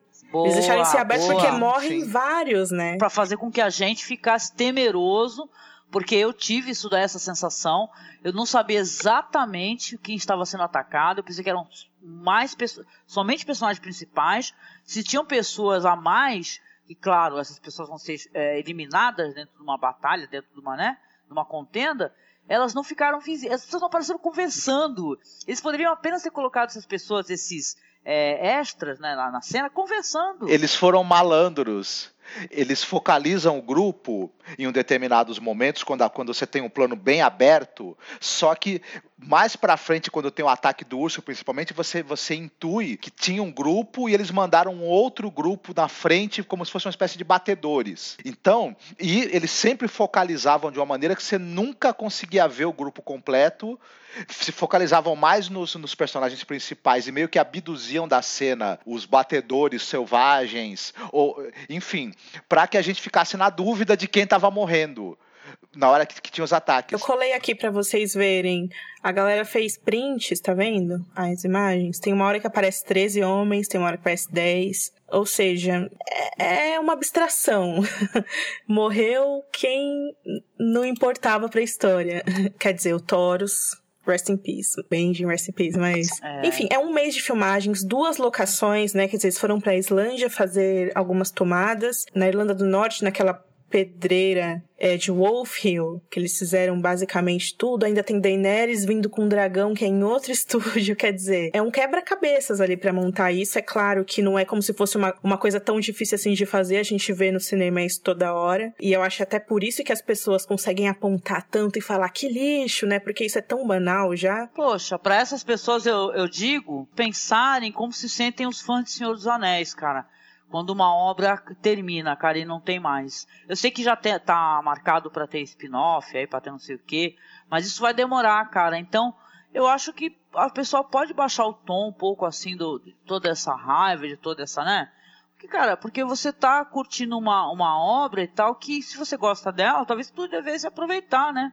Um pouco mais, aproveitá-la mais um pouco, né? Eu acho que também tem um pouco de de marra aí nesse meio, O bem. episódio funcionou muito como espetáculo, isso aí é inegável, e como, e como e conseguiu emocionar as pessoas. Ele tem seus problemas mesmo, de tanto, tanto de roteiro quanto de execução, mas, mas essa coisa do, do- do- desses caras que a gente não sabe quem são, no, no número exato, tem como resolver esse tipo de coisa. O, o que os caras fizeram no filme Rogue One é um exemplo muito interessante. Tem um momento em que é, um grupo de caras se aproxima da, lá da protagonista e fala: Não, nós acreditamos em você, a gente vai com você, eu aqui, eu e esses caras aqui atrás, ó, quer ver? Aí você dá uma, uma focalizada nas- nos rostos dos caras, mais pra frente na praia, quando tava tendo o ataque, você relembrava, falava, ah, esse cara tava lá naquele grupinho que se juntou com ela. Então você ia localizando quem era quem, mesmo quem ia morrendo de maneira mais dispensável, né? Talvez esse recurso usado aí nesse episódio também tivesse resolvido essa pequena questão de quem tava ali ou não, Porque, né? na verdade, eles usam o Gendry pra salvá-los, né? E aí o cara, enfim, tem que andar sei lá quantos quilômetros pra chegar na muralha e tal. E aí é- justamente onde ocorre essa passagem de tempo que a gente vê, né? Uhum. Que ele sai, tá de dia, e aí quando ele chega na muralha, como a Angélica falou, tá de noite já. Mas o que eu queria destacar é o seguinte: o, de novo, o Christopher Hivju, que é o ator que faz o Tormund, ele fala que além de ter levado um mês pra filmar tudo, eram tantas pessoas que iam morrer entre as criaturas e os figurantes que eles não tiveram tempo e nem a capacidade, segundo ele, pra coreografar os movimentos das lutas. E aí o que eles fizeram, eles inventaram um alfabeto de movimentos, sabe? Tipo, sei lá, letra A é soco na cara, letra B chu- chute no saco, sabe? Que letra maneiro. C é tipo mortal pra trás e um espacate. E aí É. o diretor ficava falando A, B, C, tipo, sei lá, Tormund, D, Beric Dondarrion, W, sabe? E é assim que eles faziam. E aí, do- depois de alguns dias, eles já estavam craques no alfabeto. E aí é que eles, enfim, faziam. Tem uma coisa no, no vídeo de bastidores que o ator que faz o Tormund, ele entrou no Tormund, assim, parecia ator de método, sabe? Não tava filmando, ele tava gritando, assim, com as pessoas. Como se ele fosse um selvagem doidão, assim. Maravilhoso esse cara, É, sensacional. pro cara que faz o Tormund, não foi, não foi nenhuma novidade esse frio todo, né? Ele até falou, ah, tô acostumado. Ô, Rafa, sabe o que eu queria que você falasse também? A, a localização, que tem a ver com as crianças da floresta, né? Ah, sim. É, como eu apontei na minha análise da, do episódio anterior, né? Porque a gente viu lá no preview desse episódio, que aquela montanha com a ponta de, de flecha, ela parece a mesma montanha que a gente viu na visão do Bran, que é do vale onde os filhos da floresta habitavam, né? Só que aparentemente esse vale fica do outro lado da montanha. Que é onde fica aquele Ah, interessante. círculo onde eles viveram. Eles criaram o Rei da Noite. Isso é Interessante interessante porque a isso. galera fica falando assim: ah, mas o Rei da Noite nunca chega, do- um monte de temporada, sabe? O Gendry em, em cinco minutos chegou na, em Atalaia Leste e os White Walkers não. Mas na verdade, gente, os White Walkers eles não estão andando desde da primeira temporada de Game of Thrones, eles estão andando há mais de milhares de anos, né, Rafa? Que, enfim, foi a Juntando última vez que eles foram vistos. E, e tem uma outra coisa também, é que o Martin, ele não divulgou o mapa total das Terras de Sempre Inverno. A gente não sabe o que tem pra lá. Pode ser que tenha um outro mundo, um outro continente, sabe? Pode ser que tenha, seja um infinito, né, de... Porra, pode até ter um galpão onde os White Walkers guardam corrente, maluco. É foda. gigantes. Mas sabe, sem querer ficar dando explicação, doilista de novo pras coisas, mas o Martin já falou que os, pelo menos os dele, né, os White Walkers dele, sabem manipular o gelo para criar armas e objetos, então. É, a corrente parecia de gelo até. Será que a, a, a velocidade da marcha deles. Tem, uma coisa também porque eles estão eles estão se, se movendo e, e aumentando as fileiras dos exércitos deles. Mas é, será que, que a marcha deles não, não seria algo assim, por exemplo? Não é exatamente uma marcha a passo militar de um exército em, em campanha de conquista. Ela pode ter um tempo e uma cadência que tem a ver com questões ritualísticas também, né?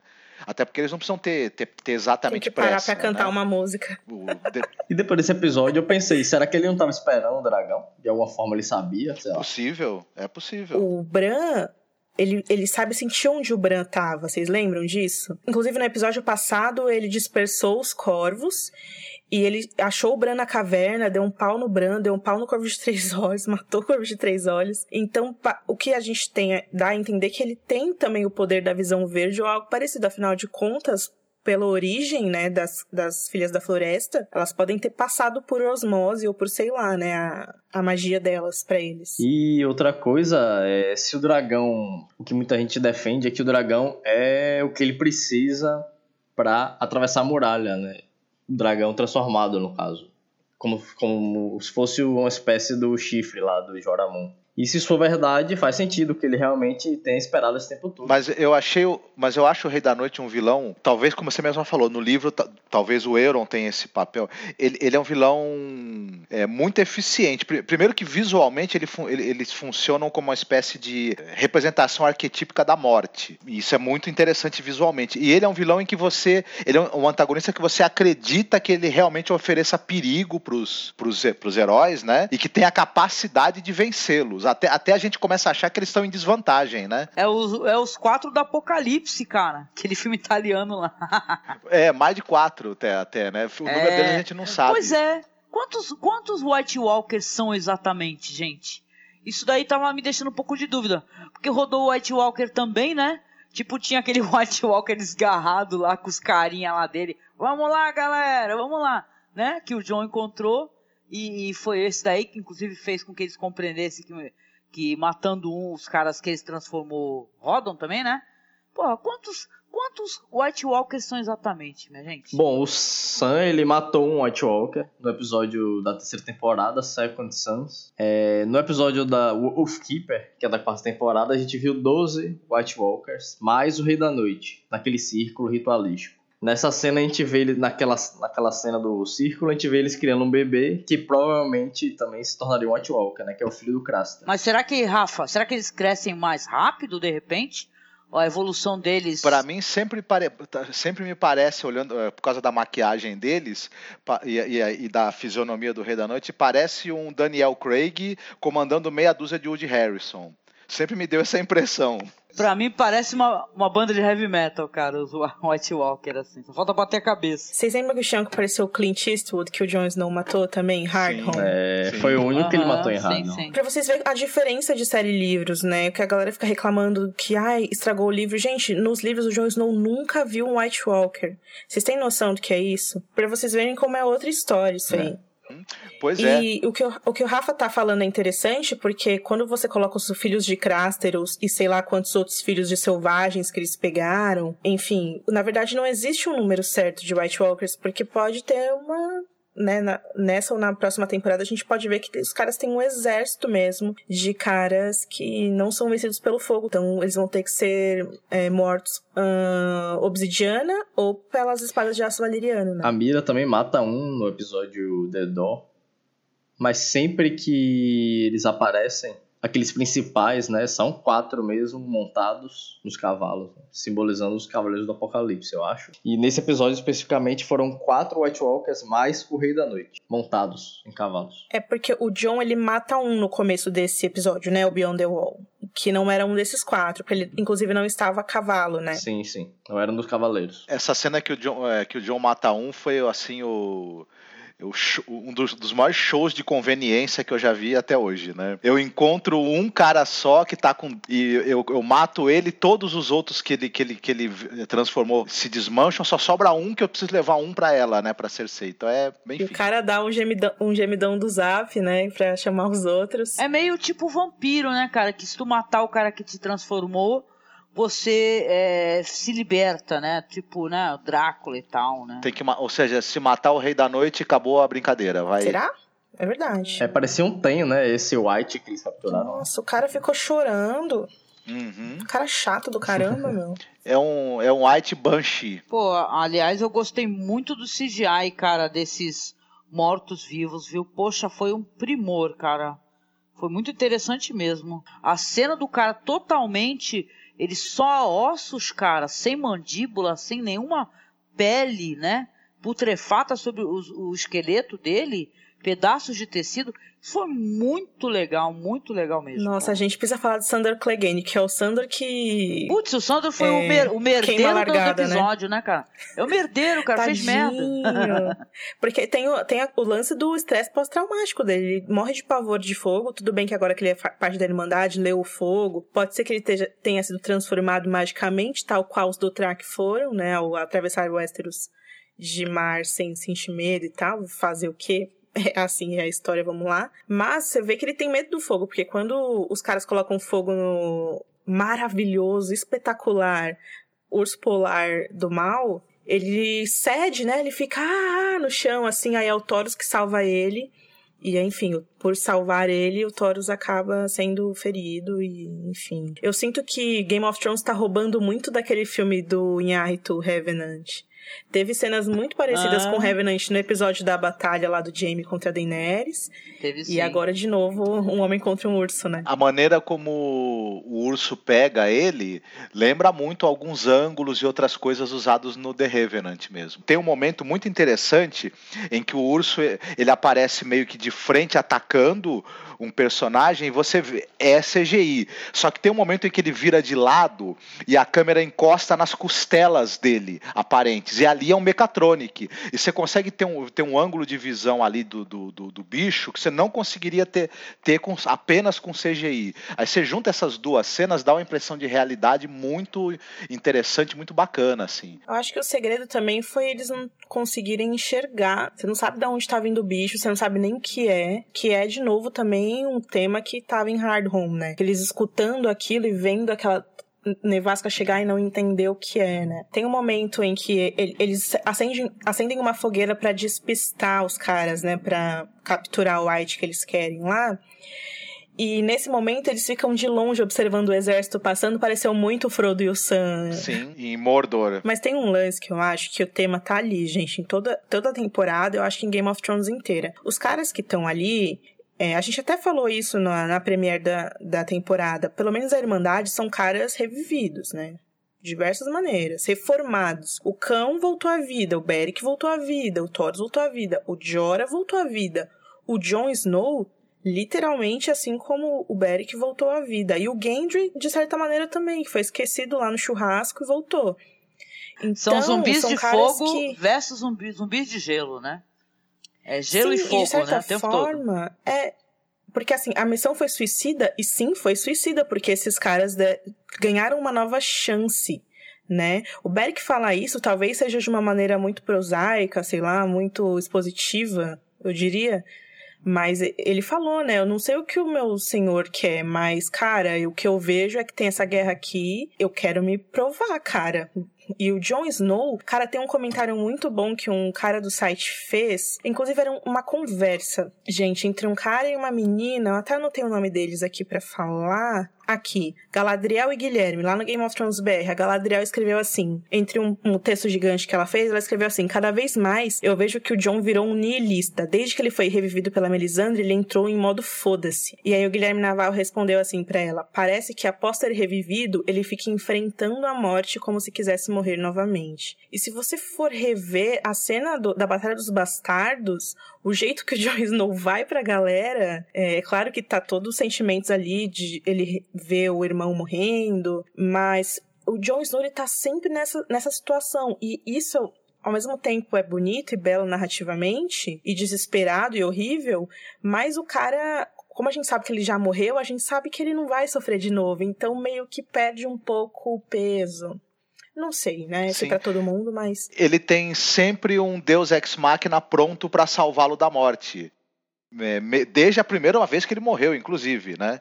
E a gente, a gente é, é interessante essa coisa do personagem que tem algo de, de destemido e que um- uma vez que ele já morreu, como você mesma falou, ele não tem mais medo. Só que isso é anulado pelo fato de que sempre tem um Deus ex machina para salvar ele da morte, né? Não, Pronto não, ali para tirar ele do, da- do bolso. Então, a gente volta ao diálogo que ele teve com o Davos, cara. Isso que é bizarro. Porque a série, o Davos perguntou, e aí? Tu morreu, cara? O que, que tu viu? Porra, não lembro nada. Aí ferrou, cara. Acabou com todo esse, esse esquema então do niilismo. Porque como é que ele vai, vai, vai é, não sofrer com antecipação por algo que ele não recorda? Vocês entendem? Cara, Entendeu? Ele não, ele não sabe, passou pela não morte de maneira. Só ele passou pelo sofrimento da morte. Mas não pelo vazio ou algo que tenha do outro lado, entendeu? O pior é que na sexta temporada, os produtores falaram isso, né? Eles falaram que o John sentia medo de ficar frente a frente com nada de novo. Enfim, devia ter tido uma explicação melhor, ou o John ser atormentado. De repente, alguma coisa no personagem que mostrasse que ele não tá normal, sabe? Sei lá, ele dorme e não tem sonhos, sabe? Ou ele tem pesadelos horríveis. Ou fica com tesão e o bagulho não levanta, né? Tem que ter alguma coisa ali, né? Já, já, já que tem a piada lá, assim, que ele apareceu lá na muralha, né? Mas, cara, é, teria que ter uma melhor construção. Isso daí é apenas uma, uma muleta narrativa também, né? Que a gente sabe que, o, que os que ele é um personagem, que ele é o herói e tal, é o cara da jornada do herói, né? Então, não é verdade? Que a gente já andou conversando. Então é interessante isso daí, cara, que os caras, como ele é o cara, é, o, talvez em destaque nessa questão, é o cara que você vê mais em contendas que pode levá-lo à morte o tempo todo, né? Mas geraram belíssimas cenas também, cara, da garra longa, ele subindo. Aquilo foi totalmente incrível. Eu tava, tipo, na ponta do pé aqui em casa. O Marcos veio, ai meu Deus, ai meu Deus, ai meu Deus. Feito doido aqui em casa. Né, Marcos? E ele falando, ai meu Deus. O Marcos também não conseguiu ficar deitado, não. Acho que, acho que ninguém conseguiu ficar deitado, Sim, cara. Foi dessa sim. vez foi foda. A sensação que dá, Angélica, é que assim, a Daenerys e eles são assim, são doidões que vão em direção a nada. O, o, o Wise, ele fala um negócio que eu não sei se eu concordo lá no por dentro do episódio, que ele fala assim, não, a Daenerys, ela, ela vai quando ela recebe chamado porque ela sempre colocou a vida dela na frente das outras pessoas. Eu não sei se isso é verdade. A gente precisa falar sobre o fato de como eles construíram muito mal esse romance, cara. Esse tal de Jonelis, cara. Foi o bagulho mais furado que eu já vi na minha vida, cara. Nunca que, por mais gatinho que o cara chega, o cara chega lá pra minar os bagulhos. Sei que a gente brincou adoidado, a gente gosta dessas paradas, a gente é brincalhão mesmo. Mas, cara, o cacete que do nada ela já tá assim, Jonelis. Ou Jonelis, não. Tá assim, John, você não vai, porque não sei o quê. Ai, você não manda em mim. Ah, eu vou. Ah, aí daí depois, ah, eu vou lá porque eu vou só. Cara, para com isso, cara. Isso aí tá maior trama. Não, tá trama nem da novela da Globo, tá usurpadora forte, cara, isso daí, entendeu? Inclusive, quando, quando o Viserion morre, ela fica mais olhando pro John do que pro Viserion, né? Ela fica preocupada Porra, com né, cara? Eu queria vê-la, eu sei que tá, gente, tá. Mas eu gostaria de vê-la gritando, cara. Esse era o momento que eu falar, não!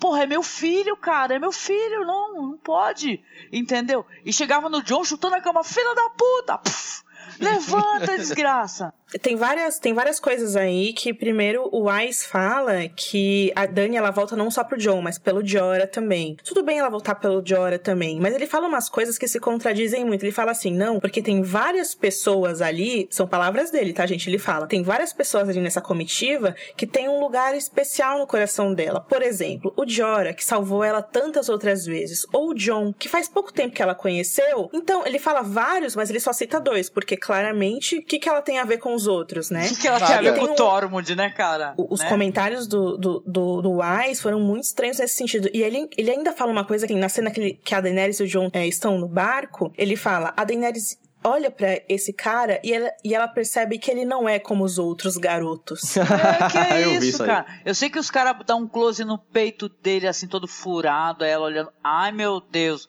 peito furado. Mas não. É, pô, sei lá, cara. Eles poderiam ter feito esse Estranho, separado um pouco antes, gente, entendeu? Isso daí durou quantos episódios? Entendeu? Pra já rolar esse chip. Esse... Pô, a, a mulher já tá tipo assim. É mais é, se importando mais com o que vai, vai acontecer com o Jon Snow do que com o dragão, cara. a hora Porra, que ele eu- chama ela de Dani é duro, mas faz parte. né? É muito Uma fanservice. intimidade, cara. estranho, né? Parece uma colega minha que chamava Whoopi Goldberg de, de, de Whoopi. Aí eu falava, quê? Quem é que tu tá falando? A Whoopi. Que Whoopi? A Goldberg. Eu falava, ah, tá bom. Pô, uma intimidade, cara. Que dano é esse, cara? Essa é internet falando. Né? Porque você perdeu um dragão. Você perdeu ah, não apenas um filho. Você perdeu um animal místico e mítico, né? Então, é, é o poder que isso tem, cara. Tem uma cena na primeira temporada, de novo, a gente cita a primeira temporada aqui, que é a cena dela, da Dani matando o Drogo. E é uma das melhores cenas da Emilia Clarke. É muito bonita essa cena. E muito horrível também. É, ela chora e é, é, é muito forte, sabe? Um detalhe interessante que a gente acabou não falando, que é o figurino novo dela, né? Que ela, ela se vestiu pro pra batalha. Eu queria Mó legal. muito que Game of Thrones te mostrasse quem dentro da, da comitiva da Daenerys que desenha isso pra ela. Ai, meu né, Deus, nos eu falei isso pro Marcos. eu falei, caraca, a roupa dela é mó legal. Tem uma parada que parece uma cauda de dragão atrás, né? Mas, cara, cadê a costureira dela que eu não vi até hoje? Eu acho que é o Tyrion. Por isso que ele é mão, né? São os Dothraki que seria muito legal, não seria Cara, se fosse uma Dothraki designer? Meu, já pensou Ah, se tem foda. uns Dothraki? O, o, tudo bem, as Dothraki tá legal, mas, mas se tem uns Dothraki com um monte de maquininha Singer. Foi indo lá, querida, o que, que você achou desse risu? Ai, tá foda, parece dragão. Muito maneiro, cara, pensar essas bobagens assim, né? É muito divertido. Essas mulheres todas, Ana, que você falou que os caras não mostram, é tudo costureira, tem um salão gigante. Por que que ninguém levou arco e flecha pra colocar fogo dos Whites? Mas caraca, as cenas do Beric Dondário foi uma coisa linda, né, gente? Que foda aquilo! Que foda aquela espada. O, não, aliás, o- as duas espadas, né? É, não é do, do Beric e do. Do outro também, Do não incendiavam? Cara, do Thoros de Mir. Que lindo O foi ator, isso. gente. o ator falou em entrevista que é dois minutos que a espada fica pegando fogo e é perigoso, porque você pode se queimar, né? Mas aí tem que fazer rapidinho lá pra. É, eu acho que esse é o tipo de coisa que, não, que na verdade não carece de uma explicação. A explicação pode até estragar.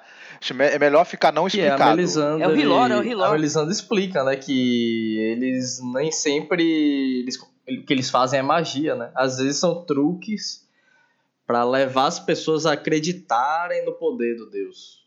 Às vezes não é o poder do Deus em si. Mas aí ele ia ter que ter um pozinho, um bagulho intocado. E por que, que ele não emprestou pros outros, cara? Prefiro que fosse, então, magia e não tecnologia, entendeu? Mas, Rafa, isso que você falou é, me lembrou um negócio que eu, eu fiquei com a pulga atrás da orelha o episódio inteiro, que é assim, o fato deles terem que apagar o fogo, por exemplo, na, no gelo ali. Se é um fogo mágico, eu, eu, eu co- invoco esse fogo, depois eu, digamos, desinvoco. Mas eu precisava apagá-lo, isso aqui, aquilo ficou na minha cabeça, eu fiquei pensando, hum, É, isso é bem interessante, mas em teoria, o gelo também deveria ser mágico, porque a gente sabe que os White Walkers e o Rei da Noite, eles invocam as tempestades, ou eles são a tempes- as tempestades. Por isso que aquela cena lá que eles ficam ilhados não fez muito sentido pra mim, porque se eles conseguem manipular gelo pra fazer as correntes lá, por exemplo, ou as armas, e se eles trazem a tempestade ou são a tempestade, era só o Rei da Noite colocar a mão no chão e ia congelar tudo. O exército dele não ia cair na água, na água e se afogar e quebrar ali o lago. Ou, é claro, enfim, aquilo ele tava ganhando tempo pra esperar a Daenerys chegar com o dragão pra roubar o dragão pra ele. Mas nossa, que cenas magníficas? Na hora que ela chega com os dragões, cara. E aí aquela, aquela, né? Aquela explosão e as pessoas, né? E aquele, aquela música, a música foi incrível, gente, nesse episódio também, né? Tem que elogiar porque foi maravilhoso, viu? Trouxe vai, vai é o zumbizada to- tocando aquela música lá do Titanic no fundo, cara. É, não só É, nessa é cena, terrível. não só nessa cena da luta, mas também uma, a melhor coisa de John Neres, eu acho que é a música, né, que o cara compôs, ó. Ficou muito, fica muito boa o tema deles. É Eu acho É, primorosa. música, figurino, fotografia. Isso aí é. Game of Thrones entrega toda semana, né? Isso aí Sim, É tranquilo. verdade. Uma pergunta que todo mundo fez. Por que o Rei da Noite mirou no dragão que tava voando e não na galera que tava no chão, etc, etc? Porque o dragão que Porque tava no chão Ele era o- queria o dragão pra ele e porque ele só tinha poucas armas e porque sim. Porque o Porque dragão- Porque o uma roteirista cena melhor, quis. gente. Porque o dragão Não, que tava no dá chão uma era o cena mais Drogo. grandiosa, mais O dramática. dragão que tava no chão era o Drogo, É, né, e que é o outra, né? O, a, a, o- a potência de um dragão matando o exército dele é muito maior do que a potência de. um Será que exército ele. ali. Será que o Rei da Noite, ele é um cara assim meio foda, porque ele meio que intuiu que pudesse acontecer com ele o que aconteceu com o Jaime? Aí ele falou assim, caralho, aquele dragão tá ali, eu vou ali, mas não, né? E tal. Ele pode virar a cabeça e assoprar em mim. Vai que é isso, gente, né? Pode ser isso. Eu acho, eu acho que é plot Mas pra armor mim tem uma rela- Plot armor do Drogo. Tem uma relação com o fato de ter sido o Viserion, vocês não acham também? Exatamente esse? Poxa, eu pensei nisso, Marcos. Eu falei, caraca, Viserion, meu. Aí o Viserys também morreu daquele jeito lá, com ouro derretido na cabeça, e o Viserion roda também. É, porque o Raegal é o dragão do John e o Drogo... é Detalhe, acabou a parada da teoria das três cabeças de dragão, né? Foi pro saco, né? Isso, isso é um ponto a mais para aquele argumento do Rafa de que eles querem aumentar o personagem do John, né? Se você tira as teorias dos livros, as três montarias, as três cabeças dos dragões, a canção de Gelo e Fogo que o Rhaegar falava, você tira os três filhos do Rhaegar e só deixa um. Não importa outro dragão, porque não precisa ter... A não ser que seja o Rei da Noite, a terceira cabeça do dragão, né? O que nos livros também pode ser o Euron, mas enfim. pensou, gente? Por outro lado, o John já tem o fantasma, né? É, O Rhaegal poderia ficar com o Tyrion, de repente, não sei. Tem a frase da Dani no livro sobre o Viserion, que ela fala, o creme dourado eu chamo de Viserion. O Viserys era cruel, fraco e assustado, mas ainda era meu irmão. E esse dragão vai fazer o que ele não pôde. Eu fico triste só de pensar nele, gente. É triste, de né? pensar- Quando eu penso no pessoal puxando ele, cara, eu, cara, eu não- nem pensei nas correntes, cara. O pessoal ficou tudo bravo pensando em corrente. Onde é que arrumou corrente? Pelo amor de Deus, cara, que cena horrível, gente. Pelo amor de Deus. Eu fui dormir pensando nisso. Fazia tempo que eu não dormia pensando em Game of Thrones. eu dormi triste. Falei, Marcos, eu não quero saber mais dessa série.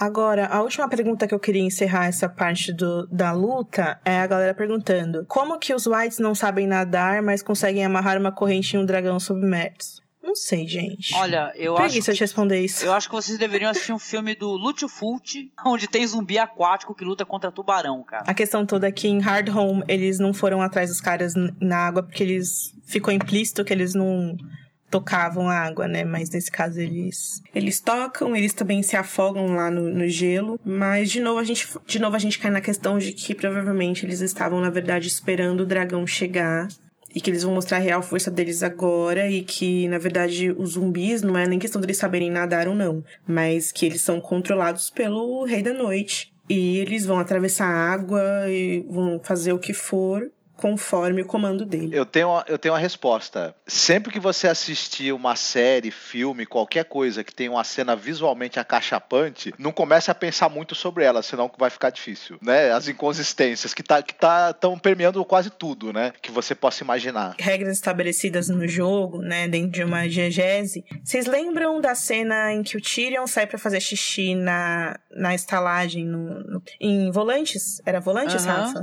Sim, E quando o- ele é sequestrado pelo, Pelo Jorah. Jorah. Pelo Jorah. Agora vocês veem, a Daenerys fez uma viagem de mais de um dia, né? Em cima de um dragão, sem parar pra fazer xixi. Ela não teve como. Ou se ela teve como, a gente não viu. Então, o intervalo de um xixi muda a história, né? Então, Xixi. eu acho que Sim. o intervalo de um xixi muda a história. E aí eu acho que é a crítica principal essa temporada. Tudo bem correr, a gente tá abraçando seja a fanfic ou fanservice ou o espetáculo que é Game of Thrones, depende de como você tá recebendo a série. Mas a crítica está aqui, né? Onde está o xixi? Não sei. Logo no começo da série saíam uns textos meio bizarros, assim, daquele tipo: Por que Game of Thrones é melhor do que o Senhor dos Anéis? E, e aí tinha uma lista que um dos motivos eram os personagens fazem xixi, Ah, tem necessidades e tal. é, mas Diferente de Senhor é, é bem pudico, né? O tal que é bem pudico, né? E Isso aí caiu por terra agora, né? Tom Bombadil sim. jamais pararia pra fazer xixi. Tem essa questão muito na literatura. Na literatura da, da antiguidade, por incrível que pareça, você tinha muita presença de fluidos corporais. Depois, quando você tem depois uma literatura século XVIII, século XIX e tudo, você tem uma literatura mais pudica com essas coisas. O, o, essa, essa, influência de um certo classicismo. Depois, aí próximo do século XX, com o realismo naturalismo, na, na literatura francesa, os fluidos corporais voltam com força total, né? As pessoas voltam a fazer xixi, cocô, sangrar, ter sêmen, enfim, coisa interessante. E agora, é, para nossa literatura moderna, em alguns momentos isso virou até muleta, né? A pessoa ter palavrão, escatologia virou uma, uma maneira de muitos escritores. Não é o caso do Pô, Martin, a, viu? Vamos deixar claro. A HBO vende isso, né, cara? O canal é ter ter sexo e ter realismo, né? Isso. Uh, a gente teve três mortes, né? A Viserion, o Taurus de Mir. Foi muito triste, ele morreu congelado, né? Assim, dos ferimentos, mas foi uma, uma das mortes mais horríveis de Game of Thrones, porque a gente viu o corpo dele ali, né? Enfim, ele passou boa parte da vida dele servindo fogo para morrer no gelo. Eu vou sentir falta da dicção do ator que fazia o Taurus, porque, caramba, ele e o ator que faz o Beric também. Os dois, na hora que eles abrem a boca, vou te falar que é, é um show de, de uso da voz. Impostação, né, né, cara? No personagem. Impostação da voz do cara. O, Thor, o Beric já era pra ter a Lady Stoneheart, né? E na série eles mantiveram esse cara aí. Interessante. Tem com certeza um papel. Aliás, tem a cena que ele aponta e fala: é aquele ali, né? Que a gente tem. E é engraçado porque, assim, nós como espectadores, a câmera, a câmera dá um zoom no Rei da Noite e a gente entende que ele é. Mas o Thor está vendo de longe embaçado, né? Não sei como ele reconheceu o cara, mas ok. Benjen, né, gente? Benjen. Vamos falar de Benjen. Eu revi a cena que o o Benjen vai embora hoje, que é no episódio Lord Snow da primeira temporada. E é muito legal essa cena, porque eles estão no topo da muralha, é a primeira vez que o John vai lá. E aí ele fala: Oi, tio, que lindo. Dele, olha, John, queria que eu queria que eu queria estar aqui para você ver. É, porque eu tô indo embora lá caçar uns negócios que eu não sei o que tá rolando ainda. Daí o John, não, tio, eu vou, deixa eu só pegar minha mochila.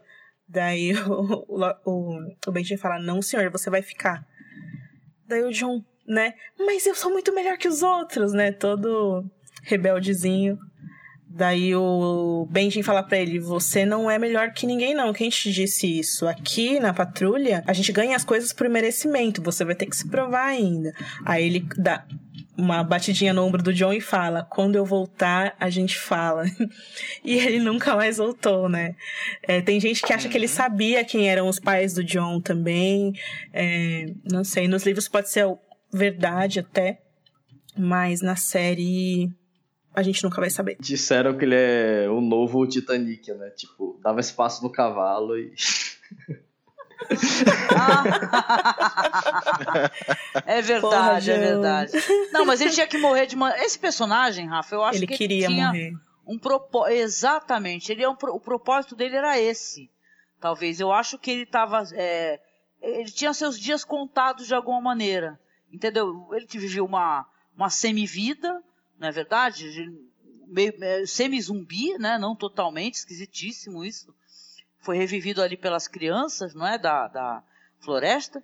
E ele tinha o propósito de salvar, talvez, esse sobrinho, né? E ele terminou de uma maneira muito heróica. É, Os dois, é muito né? triste, né? Sim, salvou dois da família, né? Que, coisa que alguns outros não conseguiram fazer, né? Ele conseguiu fazer, ainda teve um final muito digno, né? É triste demais aquela cena dele sendo coberto, é. né? É, fanfic aqui, fanfic aqui. Fanfic aqui, rapidinho. Não fanfic, mas um desejo é torcendo para ter pelo menos uma conversa do John com o Bran, né, sobre o Benji. Seria legal. Ai, tomara. Com certeza vai ter, Rafa. Essa daí tu pode ter certeza vai, vai rolar, cara. Cara, é muito bonito quando o John sobe na muralha, nesse episódio de Lord Snow, ele abraça o tio, tipo, ah, tio, finalmente a gente tá aqui só nós dois pra viver várias aventuras. Aí o Benji, não, tô indo embora. Mas olha, é, de certa maneira reciclaram a cena do sacrifício da Leaf, do Summer, do Holdor aqui, né, que é aqueles White Walkers consumindo, o que nos leva a outro questionamento, né, o que o que eles querem, assim, né? A, a, o inverno, ele consome, ele quer a natureza do inverno, de da morte das coisas, sabe? Porque quando é, neva, as árvores não dão frutos. O próprio norte fica sem comida, o país inteiro fica sem comida e pessoas morrem de frio, é uma, uma certa inanição. E aí, quando eles matam as pessoas despedaçadas, eles fazem isso pela vontade ali dos cavaleiros e do Rei da Noite que querem consumir tudo e transformar tudo naquilo. Mas né? é, eu, tem uma coisa também, esse comportamento dos White Walkers é fácil de entender. Por que, que nós humanos, por exemplo, chegamos num local que é uma floresta, nós é, derrubamos todas as árvores, matamos todos os animais, é, aplanamos tudo, passamos concreto por cima e erguemos edifícios para morar neles. E, e, destruímos total e completamente a, a, paisagem que havia antes, incluindo com, com tudo que era vivo. Você está falando Por que a gente acha que... isso tão normal? Que os White é? Walkers, na verdade, são empreendimento imobiliário, que eles vão construir prédios. é. é. essa coisa de, uma, de, um, de um, deles quererem transformar tudo num ambiente propício para eles e eliminar as outras é, criaturas que estão ali que, que, não, que não vão ser sobreviver ou que não vão estar preparadas para aquele ambiente, não é nada diferente do que nós, por exemplo, fazemos. Isso é interessante, porque, é, na verdade, a gente já falou isso muitas vezes, eu acho, Rafa. O, o, nos livros, os White Walkers não são nem feios, eles são belos, eles são como Cids, né? E na série é um pouco o contrário, porque eles parecem cadáveres mesmo, é um né? símbolo do apocalipse mesmo, como os próprios cavaleiros indicam, apocalipse. Angélica Hellish, qual é a sua nota para Beyond the Wall? Olha, gente, não fiquem bravos comigo, mas eu vou dar 10 espadas flamejantes fodonas, porque eu gostei do episódio, gente. Entendeu? Entendo que tem incongruências e tal, viagem no tempo, o, os passarinhos do, do Monty Python lá, os caras calculando, é um episódio maravilhoso do Monty Python. Gente, foi legal, me diverti, foi bonito e tal, me emocionei. Eu tiro, tirando a métrica assim, pelo menos enquanto espectadora comum, né, que eu não sou uma leitora dos livros, tenho todo esse embasamento que vocês têm, por isso que eu peço para vocês não fiquem bravos. Eu, cara, eu me diverti para caralho. Então, porra, é 10 espada flamejante forte. É, Rafinha Bacelar, qual é essa nota? Olha, eu concordo que vocês falaram que a gente tem que se divertir mesmo e tal, e deixar passar algumas coisas, mas eu realmente acho que a quantidade de conveniências é muito grande e tal, e eu não consigo engolir tantas assim, mas que merece um 10 pela parte técnica e é só o roteiro que eu acho que deve um pouco ainda e por isso eu vou dar oito marteladas que o cão devia ter dado naquele rio, né, para poder quebrar o gelo e os caras não passaram. Oh, é verdade, o coitado do o coitado do cara nem o martelo conseguiu usar, é verdade. Ai, Marcos Noriega, qual a sua nota? Opa, eu vou imitar um pouco o Rafa, o Rafa e fazer uma nota aqui. Eu, eu dou 10 pelo espetáculo, mas dou quatro pro roteiro. Então, na, na média, ficam é, sete máscaras de carnaval da área. Eu vou dar 10 pro técnico também. Nossa, gente. Pelo amor de Deus, assistam o um vídeo de bastidores dos caras fazendo as coisas, nossa. Então 10 pra parte técnica e 7. Eu tô dando 7 em todo episódio, né? 7 Genders que chegam na hora exata, nem um minuto a mais, nem um minuto a menos. Ai, ai. Bom, então é isso, pessoal. Vocês acessem lá os Sassenax BR Podcast? Não. O nosso endereço lá, quem quiser nos visitar, por favor, nos dê sua honra, a honra da sua visita, por favor. É sassenaxbrasilpodcast.com.br. No, no Twitter nós somos BR Sassenax e no Facebook a nossa página é Sassenax Brasil Podcast. A gente fala de Outlander, então vem com a gente descobrir o que, que o Jamie usa embaixo daquele kilt, por favor. Estamos tentando. O podcast dessa semana fica por aqui. A gente falou sobre spoilers do livro The Mist do Stephen King e a gente cortou para deixar no final da música. Então, se você já leu o livro, fica com a gente depois da música final. Eu, Angélica, Marcos e Rafa voltamos na semana que vem. Cinco estrelas no iTunes e um review. Beijo.